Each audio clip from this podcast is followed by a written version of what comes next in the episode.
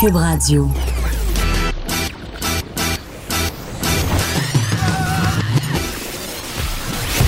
Pour elle, il n'y a jamais de mauvaise question. De 13 à 15.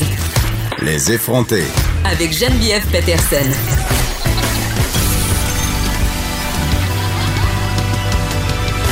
Cube Radio. Bon vendredi tout le monde, j'espère que vous allez bien. J'espère que vous préparez au verglas parce qu'on annonce quand même euh, tout un cocktail météo et là je trouve ça drôle d'utiliser l'expression cocktail météo. On dirait que c'est rendu un peu galvaudé. Mais quand même, il nous annonce, nous, au Saguenay, on dit un un square, OK? Ça veut dire une espèce de tempête bizarre, un melting pot de plein d'affaires, une dépression qui va affecter le Québec vraiment en entier. Sur certaines régions, ça va être des quantités importantes de neige, euh, mais à Montréal et dans les environs, on nous annonce quand même euh, du verglas. Et là, c'est inquiétant, on le voit passer sur les médias sociaux.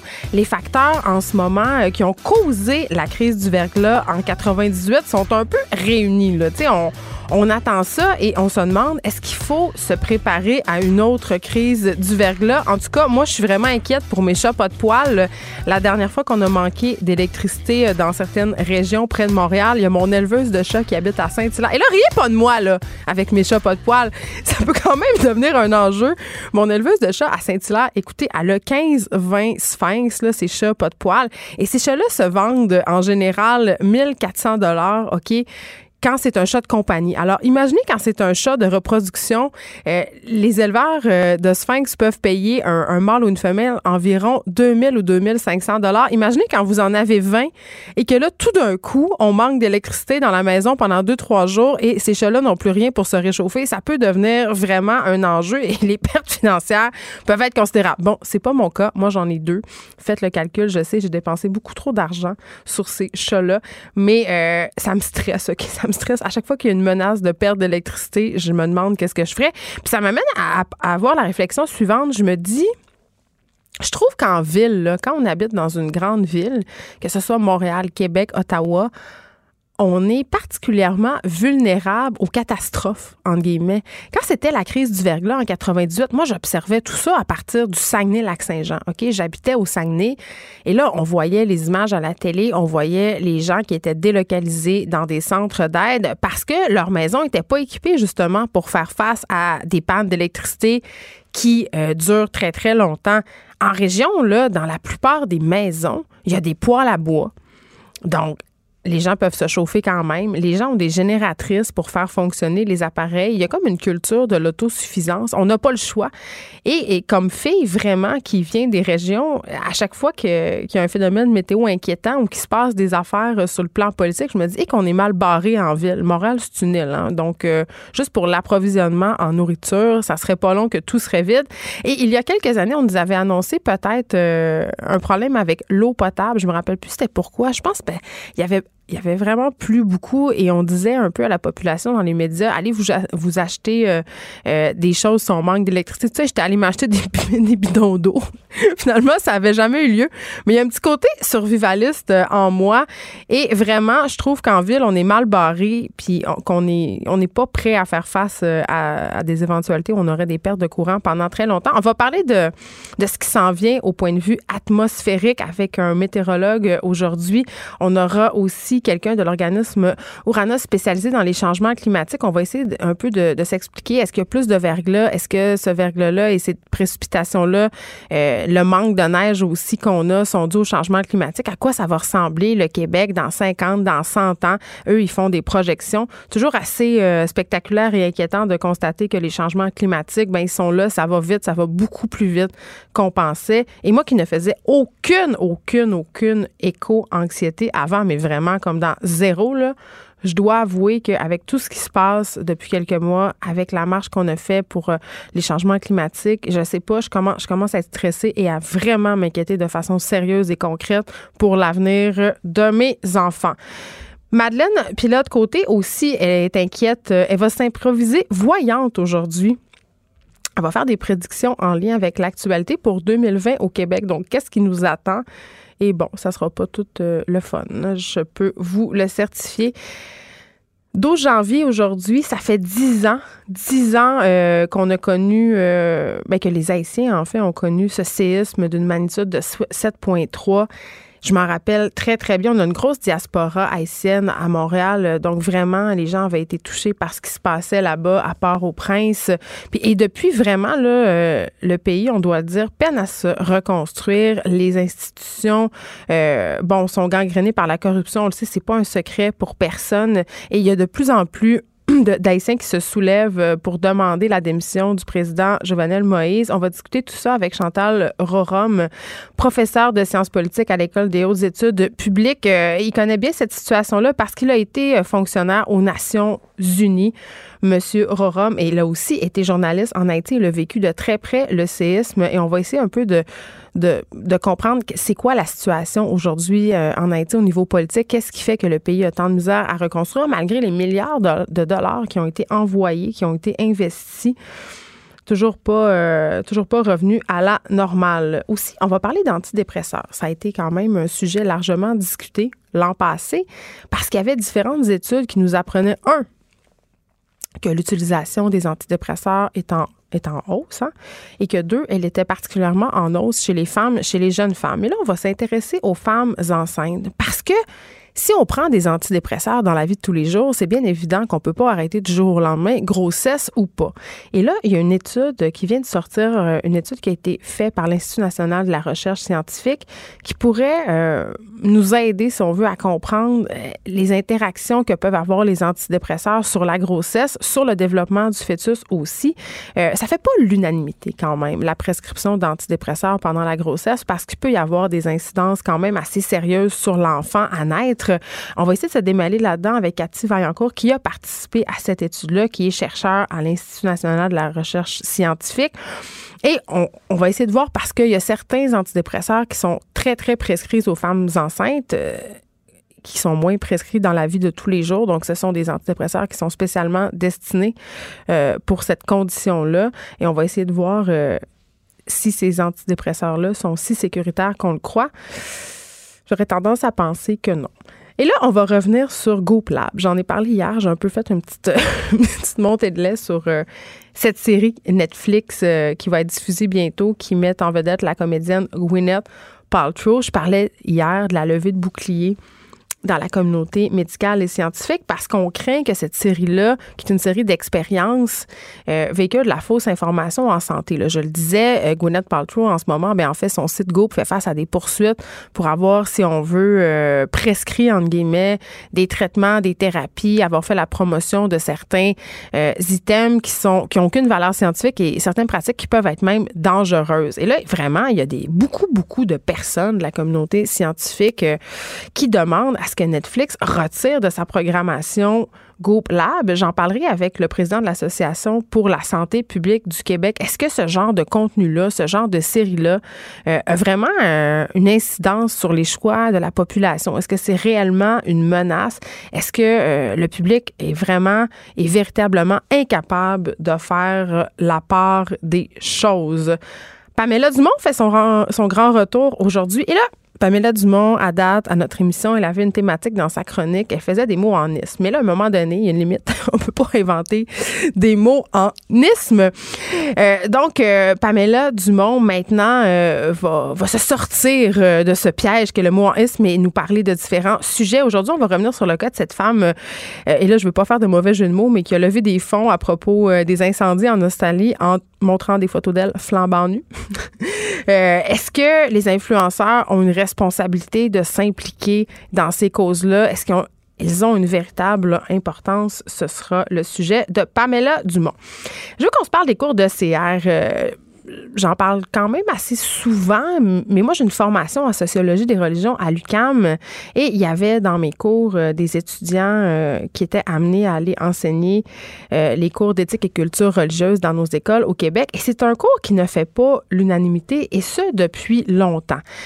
on s'est toujours questionné un peu sur la pertinence de ce cours-là, sur ce qu'on allait justement aussi y enseigner. Et si un cours c'est différent d'un prof à l'autre, c'est bien ECR, bien qu'il y ait un programme du ministère de l'Éducation. Chaque prof, si on veut, euh, il va de, sa sauce. Parfois, c'est heureux, parfois, c'est malheureux.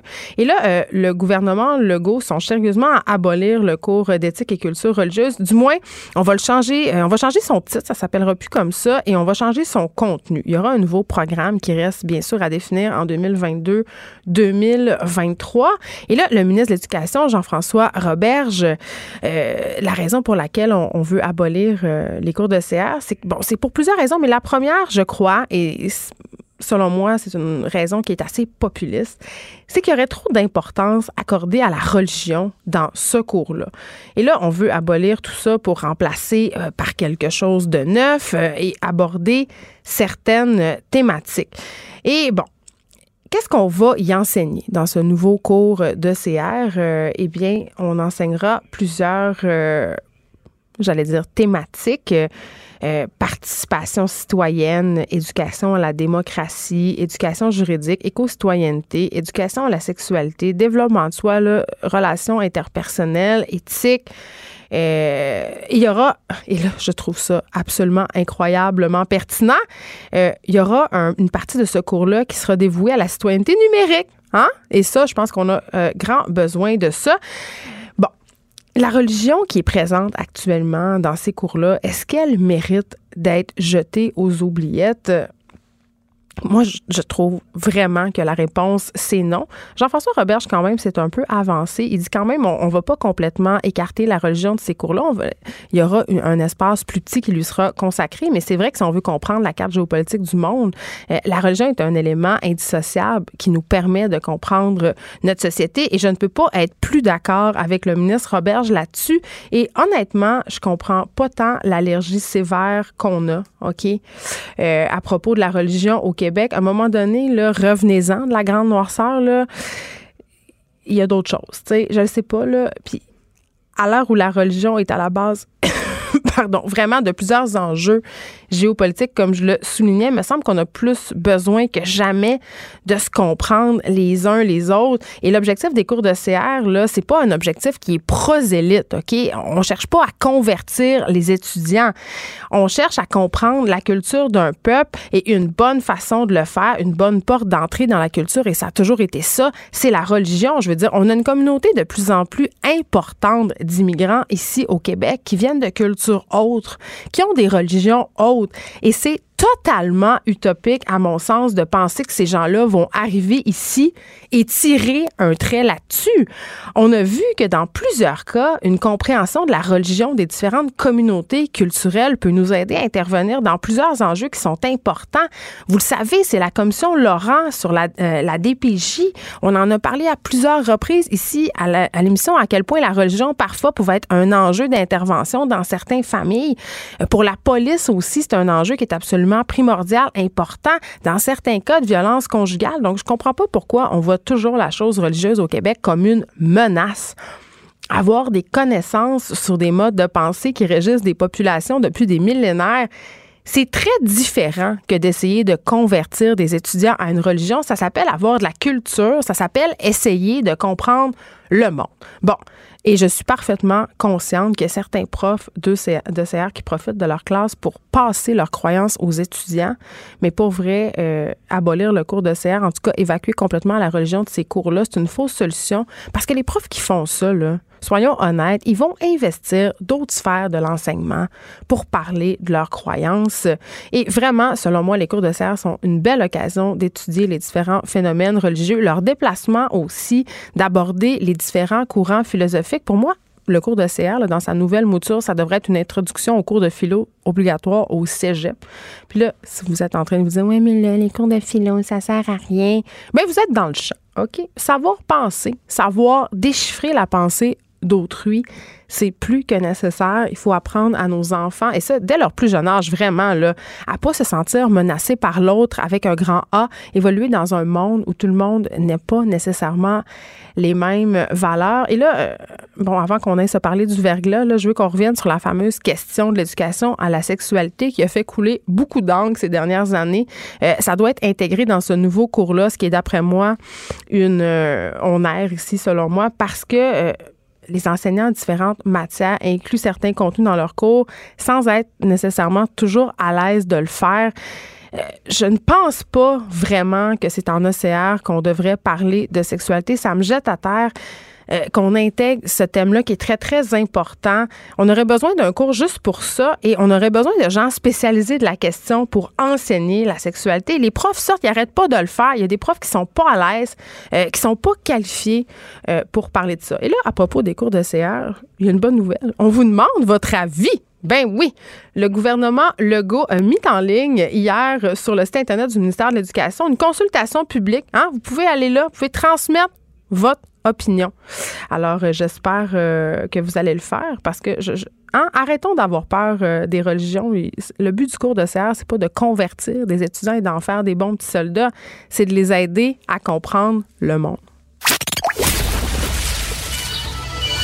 Les effronter. Deux heures où on relâche nos bonnes manières.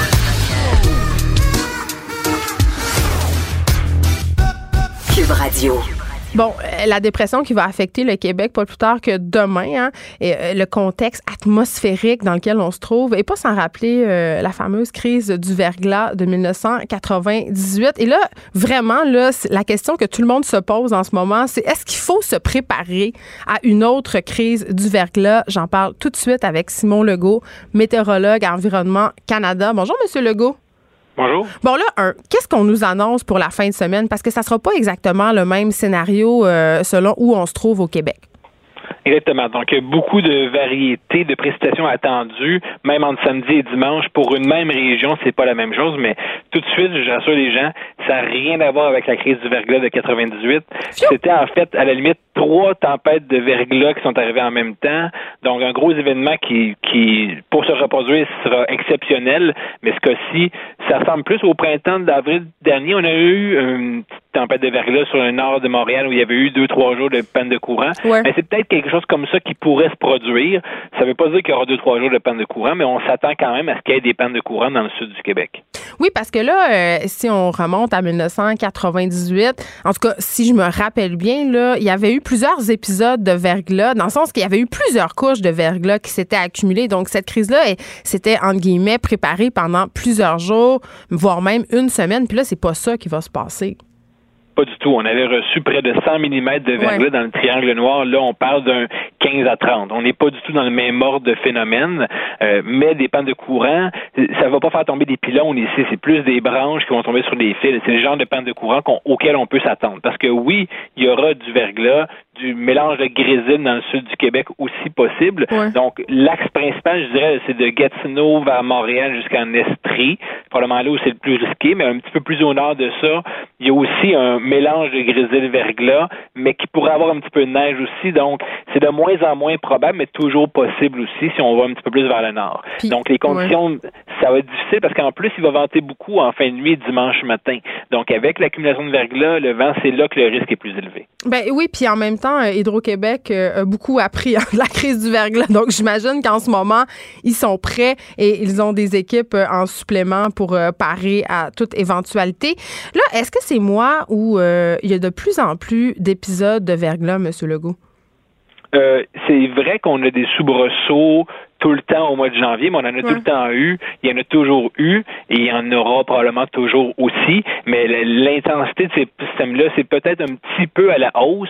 Euh, là, de voir un lien avec le changement climatique, c'est vraiment pas évident. Mais effectivement, on a des soubresauts. Euh, là, on a connu un hiver doux jusqu'à maintenant. Présentement, on est Là, on est vraiment dans l'allée des tempêtes, si on veut dire. On aligne un, des bons systèmes et même des soubresauts de mercure vers le haut, vers le bas depuis quelque temps. Et je dirais pour la semaine qui vient encore une fois. Mais par la suite, là, on va retrouver des températures plutôt froides. Même on va finir le mois de janvier probablement dans le froid, débuter le février du côté froid aussi. Donc, on va avoir un, des, semaines qui vont être différentes à l'avenir. À l'avenir, je veux dire, d'ici la fin du mois. Est-ce que c'est un hasard si les, épisodes de verglas, en tout cas, tous mes souvenirs de pluie verglaçante, il me semble tout le temps après Noël, début janvier, on se tape toujours de la pluie?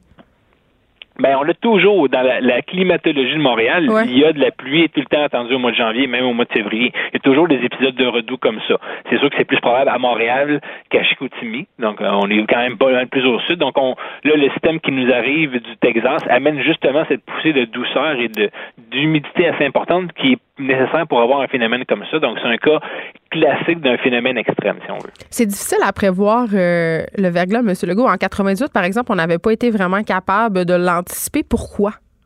Bien, c'est sûr que là, on se retrouve 20 ans plus tard, même plus de 20 ans plus tard. Les techniques de prévision se sont améliorées, les modèles de prévision sont améliorés. On apprend aussi des, études de cas auxquelles on, participe. Donc, euh, euh, les systèmes sont toujours difficiles quand on parle de cas limites comme ici. Où est-ce que la pluie verglaçante va arrêter? Où est-ce qu'il y aura juste du grésil? Où est-ce qu'il y aura juste de la neige? Ces limites-là sont, sont mobiles dans le temps aussi. D'une heure à l'autre, elles vont fluctuer, ces limites-là. Où est-ce qu'il n'y en aura pas du tout? Où est-ce qu'il y en aura le plus? C'est extrêmement difficile à prévoir. Donc, nous, on, parle de zones où c'est possible d'en avoir. Et là, on a une plage pour les quantités, mais les gens avec qui on fait affaire, on fait affaire avec Hydro-Québec, avec le, le transport du Québec, la Sûreté du Québec aussi. Donc, tout le monde est, au courant qu'il y a quelque chose d'important qui se passe en fin de semaine. Tous les organismes sont aux aguets, urgence santé aussi pour les chutes sur les trottoirs, par exemple, parce que c'est un autre phénomène aussi. Achetez-vous des crampons, la gang, pour vrai. Là. Moi, j'ai ça, puis depuis ce temps-là, j'ai moins peur de sortir de chez nous. Effectivement. Donc, la circulation est difficile, mais la circulation à pied aussi est difficile. Donc, dimanche, mais on va favoriser les déplacements samedi par rapport à dimanche parce que samedi, on attend de la pluie qui n'aura pas vraiment d'impact sur la circulation, mais quand même pas mal de pluie le samedi dans la région de Montréal. Puis moi, je pense tout le temps aux personnes âgées qui deviennent en quelque sorte un peu prisonniers de leur appartement quand il y a des épisodes de verglas. Si vous en voyez ou si vous en avez parmi vos voisins, ça se peut aller cogner puis dire avez-vous besoin d'aide? Avez-vous besoin que je mette du déglaçant dans vos marches que j'ai à l'épicerie? Monsieur Legault, est-ce que ça se peut qu'on y échappe? Parce que vous l'avez dit, ce sont des systèmes qui sont excessivement changeants et difficiles à prévoir. Puis là, on dirait que moi, ça me tente pas qu'il y ait du verglas. Est-ce qu'il y a une mini-chance, mini-chance qu'à Montréal, il neige en fin de semaine? Qui, neige, oui, c'est possible qu'il neige, mais qu'il n'y ait que de la neige, d'après moi, c'est impossible à Montréal qu'il n'y ait que de la neige. Maintenant, de dire au coin de telle rue et telle rue, qu'est-ce quand sera la pluie verglaçante, quand sera une grisille, quand sera la neige, combien, euh, ça c'est impossible à faire, c'est beaucoup trop variant pour pouvoir le faire. Euh, exemple, ce qu'on peut dire, c'est que dans le sud du Québec, l'Estrie, euh, c'est là qu'on, mais le Montréal aussi, c'est là qu'on a la plus grande probabilité. Québec attend plutôt un 20 à 30 cm de neige, un peu de grésil, risque de pluie verglaçante, donc c'est quand même en gradation vers le nord. Il y a de moins en moins de probabilité de pluie verglaçante plus on va vers le nord. Donc c'est le genre de choses qu'on peut retirer d'une prévision, mais dire aujourd'hui, le changement va se faire. La pluie commence à 8 heures samedi soir et elle accumulera jusqu'à 11 heures dimanche matin. C'est impossible. C'est beaucoup trop précis parce que même dans une région comme l'Estrie, ça varie à, l'intérieur de la région. Donc, on s'en sauvera pas et prévoyez vos déplacements dans la journée de samedi. Simon Legault, merci, météorologue à Environnement Canada.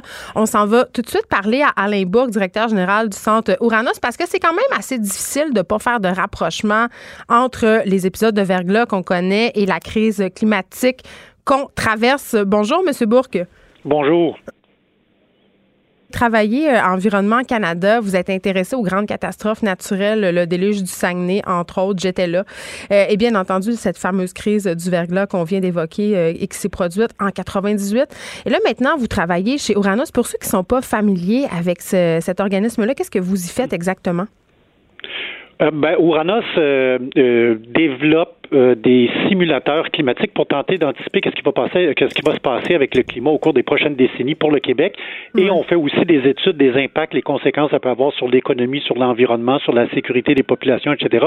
De façon à pouvoir changer les critères de conception des infrastructures, revoir l'aménagement des zones inondables, toutes sortes de sujets du genre assez pertinents. Comment on peut s'adapter au changement climatique? Tout à fait. Et là, je parlais avec M. Legault d'Environnement Canada et je disais, c'est-tu moi où il y a plus d'épisodes de verglas et on a de moins en moins moins de neige? Eh ben, ben en, fait, euh, c'est qu'il faut regarder l'hiver dans son ensemble. C'est vrai que les hivers, au cours des 20, 30, 40 dernières années, sous l'effet des changements climatiques, se sont euh, globalement là, adoucis. Ça n'enlève pas le fait qu'un hiver peut être plus froid, puis l'hiver d'après est plus chaud, puis l'autre d'après est plus froid et plus chaud. Globalement, là, au cours des quatre dernières décennies, décennies, les hivers se sont réchauffés, les quantités de précipitations ont augmenté et il y a eu tendance à avoir davantage de pluie que de neige. Puis ça, c'est les changements. en gros. Ça, ça c'est en gros, c'est associé avec les changements climatiques. Là, naturellement, on peut ensuite tenter d'analyser, de comprendre, puis c'est là ça devient plus compliqué. Qu'est-ce qui s'est passé avec le verglas? Qu'est-ce qui s'est passé avec la neige au sol? Qu'est-ce qui se passe avec les ben vents? les, Noël verts, là, on dirait qu'il va falloir s'habituer. Ben c'est ça. C'est qu'on a des hivers qui avoisinent de plus en plus le zéro degré Celsius avec ce que ça implique. Ça veut dire davantage de, de changements de type de précipitation, des mélanges pluie-neige, etc. Un tout petit peu comme les gens en Pennsylvanie ou dans l'État de New York ou etc. étaient déjà habitués à voir par le passé, à la différence que donc les climats se décalent du sud vers le nord, à la différence que Montréal reçoit beaucoup plus que ces, euh, que, que ces régions-là en termes de quantité de précipitations. Ça fait que ça a des implications autres. C'est pas juste un déplacement des ondes climatiques, c'est qu'il tombe beaucoup plus de précipitations en Bonnie, là, en plus à cause des changements climatiques. Et en plus, sur le sud du Québec, une des particularités très importantes, c'est qu'on a la vallée du Saint-Laurent qui nous amène des vents du nord-est, qui sont souvent des vents froids, mm. qui font en sorte que tu peux avoir de l'air chaud avec beaucoup de pluie en altitude et par contre, au sol, des vents froids qui amènent les températures tout juste sous zéro. Et ça, c'est vraiment des conditions gagnantes pour le verglas. Là. Mais ceci étant dit, quand nous, on regarde les analyses de tendance pour le verglas, qui est quand même un paramètre climatique assez compliqué à analyser, là, c'est pas clair qu'on voit des tendances à la hausse du verglas.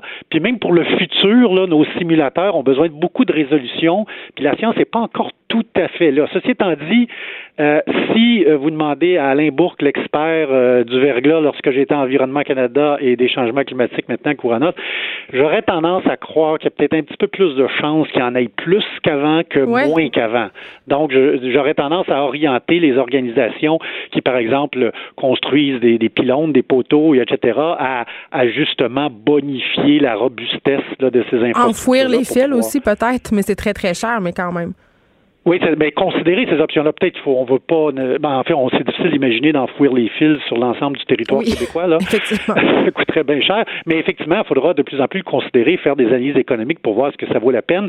Ou si on est, on, veut trouver des solutions euh, palliatives, est-ce qu'on veut inviter davantage les gens à s'équiper pour faire face à des pannes d'électricité, des trucs genre là? C'est, c'est des options qui sont sur la table. Oui, parce que je, je, parlais de ça tantôt. Je me disais quand on est, on est habitant d'une grande ville, on est très peu équipé hein, pour voir venir un, un manque d'électricité qui peut s'étendre sur deux, trois jours comme on l'a connu en 98? Bien, on est peu équipé parce qu'on prend pour acquis que les infrastructures sont supposées être prêtes à faire face à tout, ce qui n'est pas vrai. C'est sûr qu'à un moment donné, il faut prévoir des désastres naturels où on va peut-être manquer d'électricité. Puis ça, c'est ça que je pense que ça fait partie de l'adaptation au changement climatique, de changer la mentalité des Québécois, de dire oui, on s'attend à un très bon niveau de service de nos infrastructures, etc., mais il faut aussi nous-mêmes être prêts à faire face à ce genre de situation-là, surtout dans un mode changement climatique où avant on pouvait se baser un peu sur notre expérience historique, qu'est-ce qui s'est passé par le passé, pour savoir si on était capable de, de, de, faire face au futur. Mais là, avec les changements climatiques, on va avoir plein de situations météorologiques nouvelles. Euh, on peut regarder même l'autre extrême climatique, c'est-à-dire les grandes canicules euh, pendant la saison estivale. Les Québécois en général sont pas habitués à des canicules avec des 40 degrés Celsius, puis des trucs genre, mais ça va arriver avec les changements climatiques. Donc, il faut commencer à, s'imaginer, à, justement se préparer à ces événements-là. C'est assez épeurant. Vous avez parlé tantôt euh, de déplacement des zones climatiques. Est-ce que c'est possible qu'un jour, euh, à Montréal, dans le sud du Québec, on ait des hivers sans neige? Euh, nos scénarios climatiques nous montrent pas que l'on se rend à cet extrême-là euh, dans un horizon moindrement rapproché. Donc, autrement dit, on va continuer à avoir de la neige. On va, euh, mais naturellement, la question, c'est que nos hivers vont, vont avoir l'air de quoi? Ils vont avoir de l'air. Naturellement, ils vont être plus raccourcis. Ils vont être plus autour du zéro degré Celsius. Avec des. Parfois, moi, à la blague, je dis que les hivers de Montréal vont les, les, hivers de Québec vont ressembler à ceux de Montréal. Puis les hivers de Montréal vont ressembler à ceux de Toronto. Ça se déplace, c'est ça. C'est ça, ça se déplace avec des changements, comme je le disais tout à l'heure, à cause des quantités de précipitations. La vallée du Saint-Laurent, qui, elle, se déplace pas. Donc, elle reste là, puis les vents du nord-est restent, euh, restent présents. Et, mais globalement, c'est clair, des hivers moins froids, euh, des hivers avec davantage de précipitations, davantage de mélange de précipitations, pluie, neige, etc. Euh, puis ça, naturellement, ça n'enlève pas le fait qu'on va quand même toujours avoir des hivers qui va être un peu différent d'un hiver à l'autre. Donc c'est pas c'est pas l'hiver prochain va être plus doux, l'autre d'après va être encore plus doux, l'autre d'après va être encore encore encore plus doux. Il y a un yo-yo naturel. Nous en, en climatologie on appelle ça la variabilité naturelle du climat qui se superpose à cette tendance lourde d'un climat qui se réchauffe et qui où on voit les quantités de précipitations augmenter. Très bien, c'était Alain Bourg, directeur général du Centre Uranus. Merci de nous avoir parlé. Écrivaine, blogueuse, scénariste et animatrice. Geneviève Peterson, Geneviève Peterson, la Wonder Woman de Cube Radio. Vous savez, à la fin de l'année, on fait des bilans, on fait des listes. Et en début d'année, on fait des prédictions. Et c'est ce que se propose de faire aujourd'hui Madeleine. Puis l'autre côté, elle s'improvise voyante et va y aller de ses ses prédictions pour l'année 2020. Bonjour, Madeleine. Bonjour à vous. J'aime ça aujourd'hui, ton sujet. Ben, je suis euh, voyante aujourd'hui un peu plus. J'ai une boule de cristal. Je vais m'improviser euh, euh, voyante médium pour essayer de voir un peu dans le futur. Mais c'est pas basé sur rien. Non, c'est pas basé sur rien. C'est basé sur l'actualité et ce que j'espère pour les dix prochaines années et ce qui nous attend aussi pour les dix prochaines années, selon mon humble avis à moi, ça c'est certain. Et donc, on va commencer tout de suite en parlant de la diversité en culture. Ce que je souhaite, ce que j'espère qui va arriver euh, dans les dix prochaines années, dans la prochaine décennie, c'est de voir plus de diversité en culture. Hein, on se souvient du Bye Bye que vous avez sûrement tous vu euh, à la maison. Hey, je l'ai pas vu encore. Ben, il faut vraiment euh, le voir et tu, tu, vas Pourquoi? À, lire les critiques, on dirait que justement, c'est pas vraiment nécessaire. ben, c'est ça. Tu peux peut-être te fier aux critiques, mais c'est toujours bon d'avoir son avis puis de se forger son opinion soi-même. Et donc, le Bye Bye, comme vous savez sûrement, en a parlé, on en a parlé beaucoup dans les médias, n'avaient pas aucune femme ou personne de minorité visible sur leur équipe de création. Oui, mais en même temps, euh, je comprends, là, mais mettre des femmes pour mettre des femmes, puis mettre des minorités pour mettre des minorités visibles, à un moment donné, euh, ça.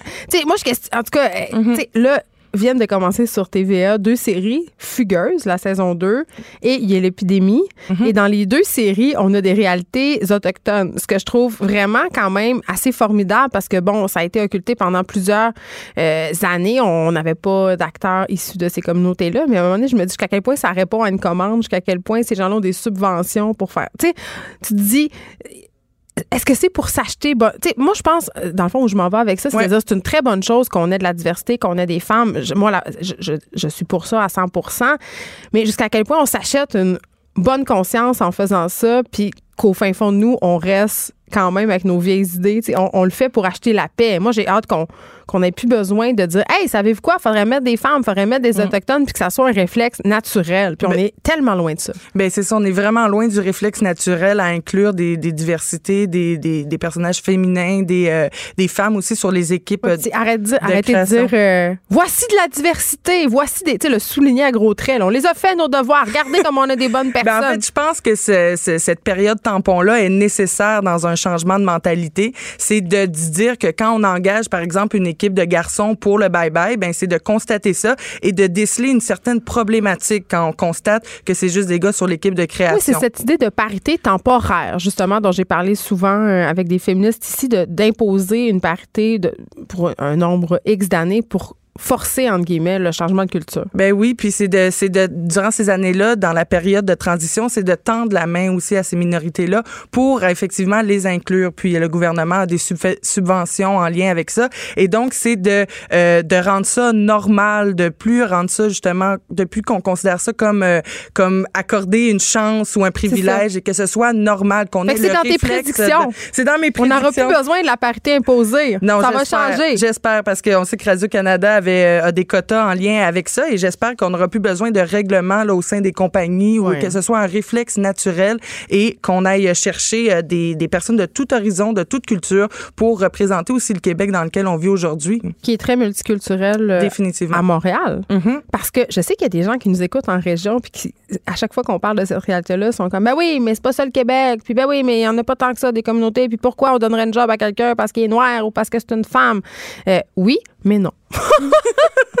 ben, puis, il va en avoir de plus en plus aussi en région. Là. Il faut s'habituer à ça dans les dix prochaines années. C'est ben, certain qu'il va en avoir de plus en plus. D'ailleurs, j'écoutais euh, le maire d'une municipalité au lac Saint-Jean, je crois que c'est Saint-Nazaire, euh, qui ont accueilli euh, des soudeurs qui viennent du Mexique et c'était vraiment super. en tout cas, moi, ça me redonnait espoir en l'humanité d'entendre le maire de cette petite municipalité-là, expliquer à quel point cette vague d'immigration-là de 15 personnes était bénéfique. Un, parce qu'on est en pénurie de main-d'œuvre. Il y a des besoins en région. Oui, puis deux, pour la, deux, pour la communauté, parce que euh, ces travailleurs-là se sont vraiment intégrés, ont fêté Noël chez des locaux. Euh, ils ont une vie, ils participent à la vie économique d'une région. Et pour vrai, moi, je trouve, je trouve c'est une grande richesse. Arrêtons de voir l'immigration comme une menace. Non, puis pour les prochaines années, tendons-leur la main, amenons-les au même pied d'égalité que nous pour qu'on ait le réflexe et que ce soit facile pour eux d'obtenir un poste et qu'il n'y ait pas besoin de se référer à des quotas ou des règlements dans, au sein d'une organisation. Euh, sinon aussi... Bon, ça, c'est réglé. ça, c'est réglé euh, pour les dix prochaines années. Maintenant, euh, en 2020 et dans les prochaines années, je crois que les enfants seront de plus en plus éduqués à une sexualité saine grâce aux effets des cours d'éducation à la sexualité implantés dans les écoles au Québec. Depuis septembre 2018, il y a de 5 à 15 heures par année mm. obligatoire de cours d'éducation à la sexualité dans les écoles privées, publiques, primaires, secondaires. Et donc ça, euh, on va pouvoir voir dans les prochaines années les effets sur les jeunes générations, les adultes à venir de ces cours d'éducation à la sexualité là. Donc euh, ces cours-là, ça permet de mieux se comprendre, d'établir des relations affectives respectueuses pour eux-mêmes et les autres, de développer leur esprit critique, leur bon jugement. Et ça, ça s'est vraiment organisé l'implantation de ces cours-là dans le mouvement MeToo. Tu sais, ça me fait penser euh, ce que tu dis, Madeleine, puis l'autre côté, à un livre que j'ai lu pendant le temps des fêtes et que, en tout cas, à mon sens, devrait être une lecture obligatoire au secondaire mm. pour tous les jeunes. Et c'est une lecture qui m'a été suggérée par mon amie India Desjardins. Euh, bon, on discutait de rupture amoureuse et tout ça, et elle a dit Est-ce que tu as déjà lu les BD de livre Stromquist, Pardonnez mon suédois Donc, vous l'aurez compris, euh, c'est une auteure suédoise. Euh, et là, je, je, les, les avais jamais lus et ça a été pour moi une révélation. Je les ai toutes commandées, juste pour te dire, mm. OK? Euh, sérieux, si vous n'en avez qu'une à lire, vous devez lire Les sentiments du prince Charles. Pour vrai, là, prenez-vous une note et allez vous chercher ça. Homme comme femme. C'est absolument incroyable. Ça nous explique comment les, on a construit les relations amoureuses en Occident, euh, comment au début les mariages justement l'amour n'avait rien à voir là-dedans, comment on construit l'identité féminine, l'identité masculine. Donc c'est pas un livre féministe qui vache sur les hommes. Ça explique aussi, tu sais, toute cette détresse des hommes dont on parle depuis quelques temps. Ça explique vraiment bien d'où ça tire son origine. Pour vrai là, si tous nos jeunes au secondaire lisaient ce livre-là, les relations entre les hommes et les femmes s'en trouveraient facilité et les, relations de couple seraient beaucoup plus saines. C'est, à mon sens, une lecture incontournable. Et ce qui est le fun, c'est qu'elle se base sur des études, euh, sur des recherches scientifiques aussi et sur des faits historiques. Et elle raconte ça via une BD. Donc, c'est drôle, c'est pas lourd. Et, elle nous passe du contenu absolument pertinent. Ça s'appelle Les sentiments du prince Charles. Vous devez lire ça. Et c'est vraiment vers ça qu'on tend justement une sexualité saine, un couple pour les bonnes raisons mm-hmm. et des identités masculines et féminines beaucoup moins oppressantes pour les gens. Oui, définitivement. Puis ça commence au primaire, euh, à l'enfance.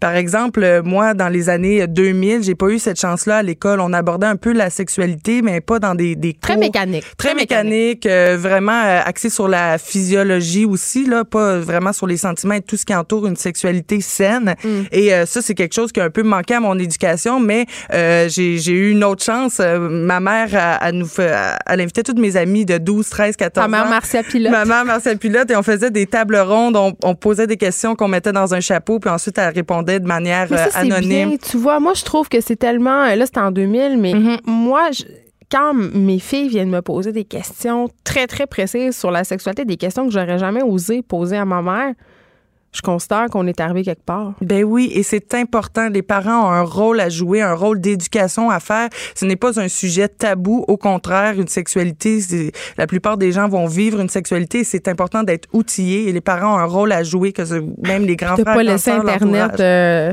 hein, le, éduquer. oui. Parce que ça, on le remarque beaucoup. Moi, je l'ai remarqué avec différents partenaires aussi. C'est la pornographie qui, qui éduque la plupart des, des, des, jeunes hommes, des jeunes femmes. Et donc, on est, on est pris avec des standards impossible à atteindre et aussi avec un type de sexualité qui, ben, qui, est très formaté. Qui est formaté, qui convient pas euh, souvent à des débutants en sexualité, tu sais, qui commencent leur vie sexuelle. Des fois, ça peut être trop intense qu'on voit en pornographie et ça donne de, de, de trop grosses espérances aussi. Il faut pas oublier que c'est des comédiens. Donc, des, euh, des enfants mieux, mieux, mieux outillés face à la sexualité. et là, tu veux nous parler de royauté? Parce que pourquoi tu veux nous parler de ça?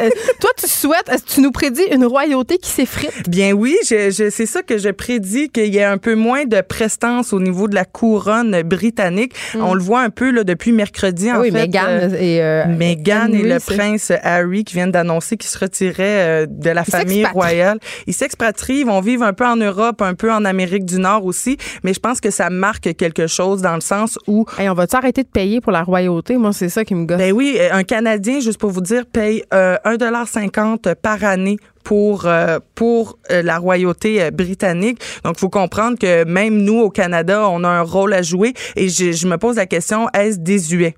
Ben là, oui, excuse. Oh! Moi, hey, je paye pour elle-même, la vieille reine. Ben c'est ça. Puis ça rime plus euh, avec le monde d'aujourd'hui. Puis même en 2010, il y a à peu près 48 des Canadiens qui jugeaient que la monarchie britannique, c'était une relique de notre passé puis que ça avait plus sa place au Canada. Donc, euh, après ça, payer pour des, euh, des gouverneurs généraux, des lieutenants, des lieutenants-gouverneurs, est-ce que ça a vraiment sa place? Je ne pense pas. Donc, je souhaite et j'espère et je prédis, je fais ma voyante, un, un là, de, de, de, de, la royauté euh, britannique parce que ce, ce on le voit même quand un prince décide de, de quitter la royauté, c'est qu'il y a des cloches à sonner puis que c'est peut-être pas euh, c'est peut-être pas très bon. Tu nous prédis aussi un meilleur euh, rapport au poil. Oui, on va on va terminer avec ça, un meilleur rapport au poil. Vous savez, mes poils, ça fait trois ans, pardon, ça fait trois ans que c'est un événement qui est organisé durant par notre chroniqueuse fondatrice de mes poils, Pamela Dumont. Oui, Pamela Dumont. Par ailleurs, tantôt à l'émission. Et donc, ce que je souhaite pour les prochaines années, je souhaite pour les, pour les jeunes filles, les femmes, en 2030, que qu'elles aient le droit de choisir si elles portent du poil ou non. On a le droit présentement, mais ça s'accompagne d'un certain jugement. c'est tellement drôle que tu aies choisi de parler de ça, Madeleine, parce que ce matin, et là, vraiment, c'est une tranche de vie intime mm-hmm. que je vais raconter. J'étais couchée euh, avec mon chum et je me lève le bras, puis il fait, il fait Ah, ouais, ah, t'as beaucoup de poils en dessous des bras. Puis avant qu'on commençait à sortir ensemble, il m'avait comme avoué que je sais pas, tu sais, il y avait pas tant ça que ça. Puis là, je suis comme, ouais, ça te dérange-tu? Puis il est comme, sérieusement, de moins en moins. Ben, vous voyez, c'est Pas dans le sens que ça le dérange, mais dans le sens où maintenant, il est comme, who cares, sans sac. Ben, c'est peut-être justement. Comme quoi, on, peut, on change. Ben oui, on change, puis on, on, se pose les bonnes questions. Pour nous, c'était une évidence qu'une femme euh, se, allait se sans poil. ben oui, même sur le sexe euh, et tout, mais alors que les femmes, une femme c'est poilu, puis c'est pas nécessairement une caractéristique masculine que de que d'arborer du poil. Mais c'est long à changer cette perception-là parce que même moi, quand moi j'ai pas tant que ça de poil en dessous des bras, puis quand je vois une fille qui se lève le bras avec une grosse mode de poil, mon premier réflexe c'est de faire ah. Mais oui, c'est normal. on a été éduqués comme ça. Il eh faut juste se poser les bonnes questions. Et pour une jeune fille, je m'en souviens, à 13 ans, euh, pour notre cours d'éducation physique, on se commençait à se raser les, euh, les, les ben, C'est un rite de passage. Ben, c'est un rite de passage. Tu voyais tes amis le faire c'était normal, c'était ça être une femme. Et là, je, je me réjouis de voir qu'on se pose ces questions-là. Et le fait d'être une femme, ben, ça veut peut-être dire aussi d'être poilue. Et t'es pas moins belle parce que t'es poilue. Moi, je veux juste dire qu'au secondaire, je pensais que j'aurais jamais de chum parce que j'avais beaucoup de poils sur les bras. je trouve que ça conclut bien. on va se souhaiter euh, que dans les dix prochaines années, on se slack, euh, hein, on se slack la police du poil. Madeleine Pilote Côté, merci beaucoup. On peut te lire dans le journal de Montréal et le journal de Québec. Merci, bonne journée. Les effrontés. Avec Geneviève Peterson. Les vrais enjeux, les vraies questions. Vous écoutez Les effrontés. Il y a deux euh, malheureux événements qui ont marqué notre début d'année. Euh, c'est l'écrasement de cet avion en Iran euh, dont on parle depuis quelques jours et évidemment les feux en Australie. Et ce sont des sujets sur lesquels se sont attardés l'équipe dans cinq minutes. J'ai Baptiste Zapirin avec moi qui est chef de marque dans cinq minutes pour un peu essayer de, salut, de nous dépatouiller tout ça, de nous résumer qu'est-ce qui s'est passé. Commençons d'abord, Baptiste, là, on veut pas déprimer les gens, mais quand même, cette écrasement d'avion en Iran euh, qui fait jaser vraiment beaucoup depuis quelques jours, surtout quand on sait qu'il y a des tensions entre l'Iran et les États-Unis.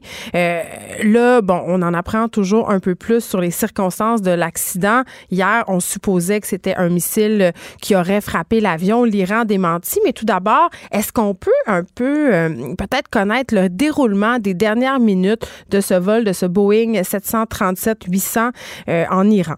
Effectivement, c'est vrai que ça, peut aider à mieux réaliser ce qui s'est passé. Là. Oui, parce qu'il y a beaucoup d'événements qui se précipitent. Là. Et puis ça s'est passé, euh, beaucoup, il y a beaucoup d'événements, puis finalement ça s'est passé en quelques minutes à peine. Ouais. C'est qu'on est, alors en Iran, on est mercredi matin, c'était mardi, soir euh, sur notre heure euh, de chez nous. Ouais. Mais c'était euh, pour, le, pour, les, pour les gens qui prenaient l'avion, c'était le mercredi matin, 6h08. Là, l'avion commence bah, à rouler sur la piste. Là, il va, ça, il va s'arr- s'arrimer sur la, sur la piste de décollage.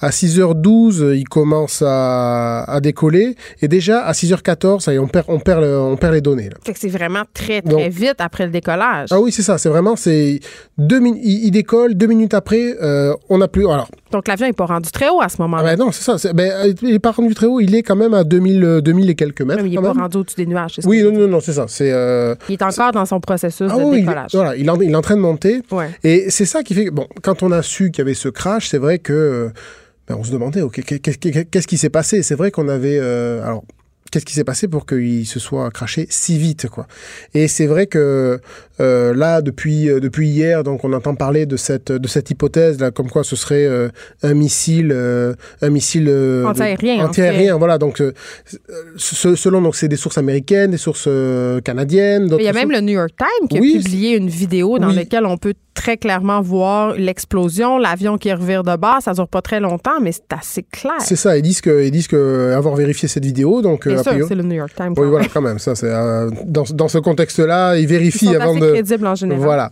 et, euh, et donc c'est vrai que ça ressemble à euh, un système, euh, un système euh, anti de, de- de défense antiaérienne qui se serait déclenché automatiquement, hein. ou alors qui serait déclenché, voilà, sans trop réfléchir. Tiens, un avion, puis euh, le, le mi- le missile part, et puis voilà. Et là, donc les thèses, euh, les, les thèses qui sont avancées, qui Mais- sont suggérées, ce serait ah, ben, c'est un accident. Mais euh, j'entendais un expert hier à LCN dire euh, que c'est absolument impossible que ce soit volontaire, mais il y a d'autres experts qui disent que c'est impossible que ce soit involontaire. Mais c'est ça, c'est qu'on ne sait pas trop. C'est vrai que quand on y réfléchit, on se dit. euh, alors, effectivement, il faudrait voir. Bon, les experts se contredisent. Si on écoute, si on se dit, ben, le bon sens, c'est que, OK, comment, un- comment un système de défense viserait un avion qui décolle de son propre aéroport? Oui, puis euh, Euh, mettons, si on émet l'hypothèse d'un geste volontaire, euh, on sait qu'il y avait déjà des tensions entre l'Iran et les États-Unis avant cet incident. Ça aurait fait péricliter la situation. Je ne pense pas que ça soit nécessairement la volonté iranienne en ce moment. hein. Est-ce que c'est voilà Pour l'instant, pour l'instant, on ne sait pas. Ce qui est sûr, c'est que l'Iran, en tout cas, nie, euh, nie toute. euh, Il nie c'est- c'est pas- catégoriquement. pas un missile. Donc, en tout cas, euh, si euh, ils n'ont pas, ils ont, ils ont pas l'intention. Soit effectivement, ce n'est pas ça. Ben, Euh, soit s'ils ont ça, ils n'ont pas l'intention de le dire et donc d'envenimer les faits de, et de, de bomber le torse en, en défiant, euh, en défiant l'Occident. Parce que là, euh, on est au-delà de défier simplement Oui, parce qu'on s'entend que les hein. tensions entre l'Iran et l'Occident, ça date pas d'hier, Baptiste C'est ça, c'est que c'est un peu ce qu'on a, c'est un peu ce qu'on a voulu faire, un peu replacer les choses dans le contexte. On aime bien faire ça justement, notamment les tensions entre l'Iran et les États-Unis, parce que Mm. là, on a l'impression, on en parle beaucoup depuis quelques depuis quelques semaines et notamment depuis quelques jours quand le, les bases américaines en Irak ont été bombardées par l'Iran. On a l'impression que ça y est, il y a un cri- une crise qui naît entre l'Iran et les. Mais non, mais ça dure depuis Khomeini, là. C'est depuis presque 70 ans, là, Ben voilà, c'est ça, là, même, ça fait très longtemps. Il faut savoir que dès 1953, les Américains avaient, euh, ben nous on a, on, a, on a remonté là, mais les Américains ont, ont- ont placé, comme ils l'ont fait euh, dans d'autres pays, ils ont, ils ont- ils ont placé un dirigeant, ils, ils ont mené un, un coup d'État militaire Mhm. avec, les, avec, euh, avec les, les Britanniques et ont placé, ont placé le... un- alors, c'est le, co- co- comment il s'appelle? C'est Mohamed. C'est enfin, c'est- c'est le, c'est le chat Pahlavi. Voilà, Ouais. on va dire. Excusez-moi pour l'accent, ça va pas être de bon accent. Mais enfin, ils ont placé. C'est quelqu'un d'une d'une dynastie, d'une dynastie euh, iranienne qui était proche d'eux. Mhm. Et euh, sauf qu'ensuite, bon, alors pa- ensuite donc euh, pe- pendant pendant ce règne-là, c'est là qu'il y a eu le, euh, les signatures d'accords euh, euh, contre la prolifé- euh, contre la prolifération des armes nucléaires. Il y a eu ces, il y a eu ces accords, donc des, des- un certain rapprochement entre l'Iran et les États-Unis, mais en 1979, il y a eu cette révolution iranienne, islamique.